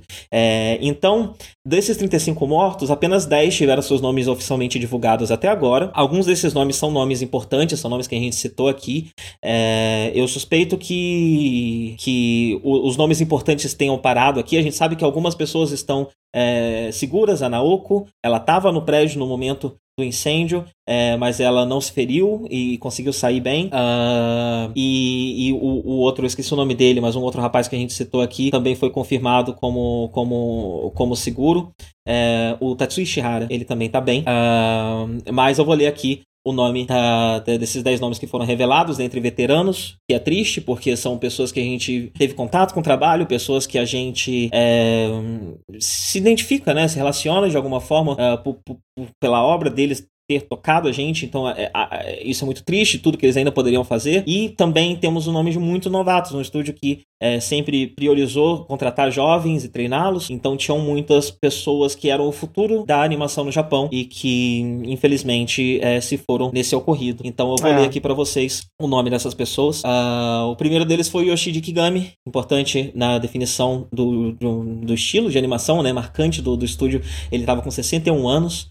É, e às vezes ele era acreditado como Ichiro Miyoshi também, né? É, ele trabalhou como diretor, principalmente, no Kyoto Animation, dirigiu vários episódios de Violet Evergarden, Euphonium, Keion, Kobayashi Dragon Maid, Clanad, Luckstar, Tunibyo e Free. Uh, antes do estúdio, ele trabalhava, antes de trabalhar na Kyoto Animation, ele trabalhava como Key Animator e foi Key Animator do Túmulo dos, dos Vagalumes e Akira, de cenas bastante marcantes desses é, animes. Uh, outro que faleceu foi Yasuhiro Takemoto, estava com 47 anos, também foi citado aqui. É, ele era diretor de, de Luckstar, né, que entrou, assumiu Luckstar depois que Yamamoto é, foi retirado, e também foi um dos que dirigiu Haruhi, é, são as séries que, que, que, mais chamam a atenção. Uh, e ele também dirigiu uh, Kobayashi Dragon Maid, uh, Ryoka, Fullmetal Panic, o Fumou foi a segunda temporada, foi ele que dirigiu, é, e o fim, o longa de Free, baseado na novela original, que conta o passado dos meninos, né? O High Speed. Uh, também foi uma direção dele. É... E dirigiu episódios para praticamente todos os grandes animes do estúdio, né? A lista era muito grande, eu não, eu não anotei. Uh, Sachi Tsuda, de 41 anos. Era especializado em pintura, arte final e efeitos especiais. Também trabalhou, trabalhou em praticamente todos os animes do estúdio, tá lá há bastante tempo. Uh, Futoshi Nishia, de 37 anos, ele era character design. Ele foi character design principalmente de Free, ele é mais conhecido pelo character design de Free, mas também trabalhou nesse character design de Koei no Katachi, né, que mescla o traço do mangá com o estilo do estúdio. Um, a gente vai gravar em breve um, um, um J-Cash, eu imagino, sobre Koei no Katachi, e tem bastante material de entrevistas e também material com ele é, e a gente, uhum. eu, eu pelo menos faço bastante questão de falar bastante das pessoas envolvidas na produção depois do que aconteceu. É, uhum. Ele também foi character design em, em Ryoka, Nichijou, uh, em Haruhi, e diretor de animação em Clannad, Keion, Euphonium, Haruhi também, Luckstar e Chunibyo. Uh, Mikiko Watanabe, de 35 anos, ela trabalhava como artista de background e diretora de arte. Uh, foi diretora de arte de Violet Evergarden, Kyokai no Kanata, Kobayashi Dragon Maid. Uh, já como artista de background, trabalhou em Nichijou, Keion, Free e também Chunibyo. Junichi Uda, de 34 anos, trabalhava na animação In Between de Chunibyo, Keion, Free, Koe Katachi, Tamako Market, Haruhi, entre outros.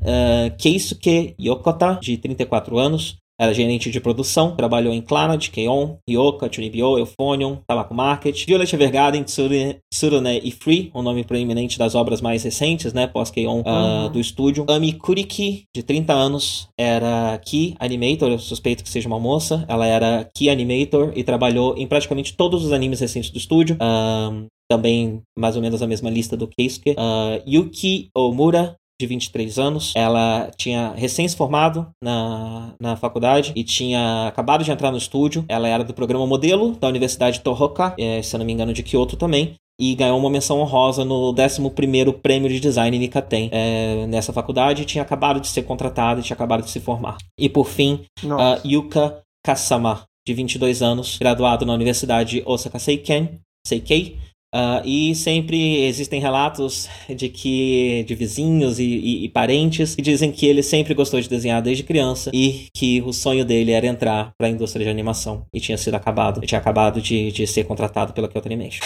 É, E para não terminar esse programa na, nesse tom tão triste, para dar um pouco de esperança, eu vou ler uma tradução livre minha da declaração de Hideaki Hata, dado o presidente da, da Kyoto Animation, né, e principal porta-voz uh, do estúdio, ah, uma, uma, declaração que ele deu após o ocorrido. Né? Uma atrocidade sem precedentes roubou o futuro brilhante de vários de nossos amigos e colegas e deixou vários outros profundamente feridos. Notícias de todo mundo nos mostram que um incrível número de pessoas está nos mandando seus corações e orações, que são como velas na escuridão para os que estão presos no mais profundo luto como nós. Muitos amigos e colegas ainda estão hospitalizados e sofrendo, lutando por suas vidas. Por favor, nos dê um pouco de tempo. Prometemos que a Kyoto Animation continuará criando animações ações que impressionam as pessoas, ajudando-as a ter sonhos e esperança. A Kyoto Animation vai continuar garantindo que seus empregados tenham uma vida feliz, contribuindo para a sociedade e para a comunidade local. Eu prometo que a Kyoto Animation não vai desistir. Não iremos sumir silenciosamente na noite. Não vamos desaparecer sem antes lutar. É. É, é isso, né? É isso, a gente deve fazer mais alguns outros podcasts sobre a Kyoane, num, num tom um pouco menos é, solene é. do que esse, mas a gente queria muito fazer essa, essa, essa homenagem, essa homenagem que lista aqui a história desse estúdio, que é, frisa o, o caráter humano dele, as pessoas que o nome e, e, e, e o que fazia, as é, pessoas acabou, que trabalhavam, né? Acabou, acabou ganhando essa coisa sim por causa da por causa do massacre, né? Mas é uma coisa que, como, como a gente falou, já estava nos planos mesmo falar sobre a história, sim. porque por causa da importância mesmo e da trajetória e talvez a gente faça mais algum falando sobre, é, né? Já adiantando com o Eno Katati, que também já era uma ideia, é, e um sim. pouquinho sobre a história da Naoko. Eu tô com bastante, sim, eu tô com é bastante vontade de assistir o Fonion, Talvez eu assista o Fone em breve. A gente pode falar sobre também. Ai, não sei. É, é. Você não precisa assistir. Posso falar sozinho. Pode ser. eu, hein?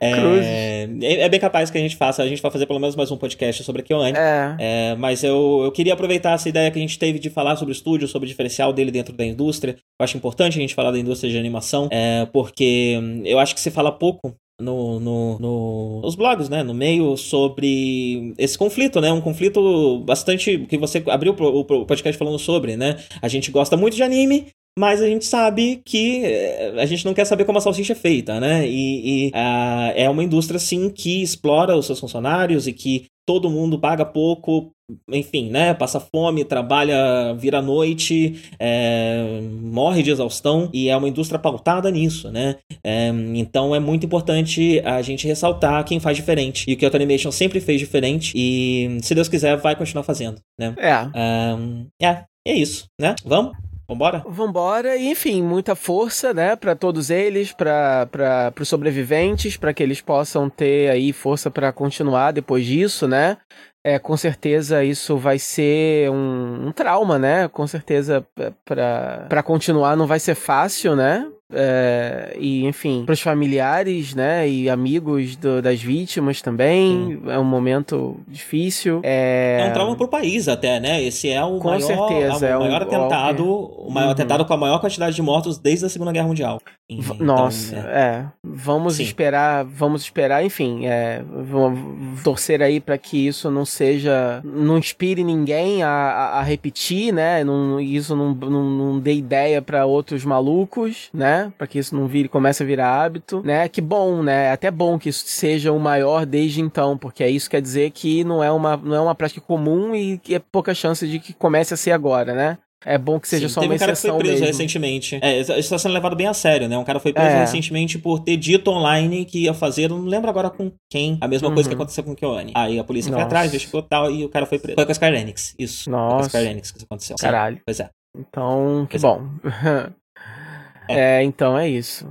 É, então, assim, força para todos os envolvidos e tomara que realmente. E é muito bonito ver, né? É toda essa, essa. Realmente essa. Enfim, ver que tá todo mundo realmente envolvido e se ajudando e. Enfim, e ver, ver, Sim, ver é realmente. Uma, uma mobilização é, muito grande, é, né? É, isso, isso é bem legal. E é sim, é isto. Sim. E aí, é com, com sorte, da próxima vez, a, do próximo podcast sobre vai ser mais positivo. A gente vai focar mesmo só na parte artística da coisa. E vamos falar do, do, do, do filme, do, dos criadores, etc. E vai ser uma coisa um pouco mais positiva.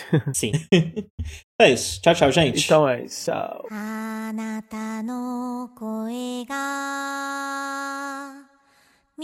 道しるべ」 Thank you.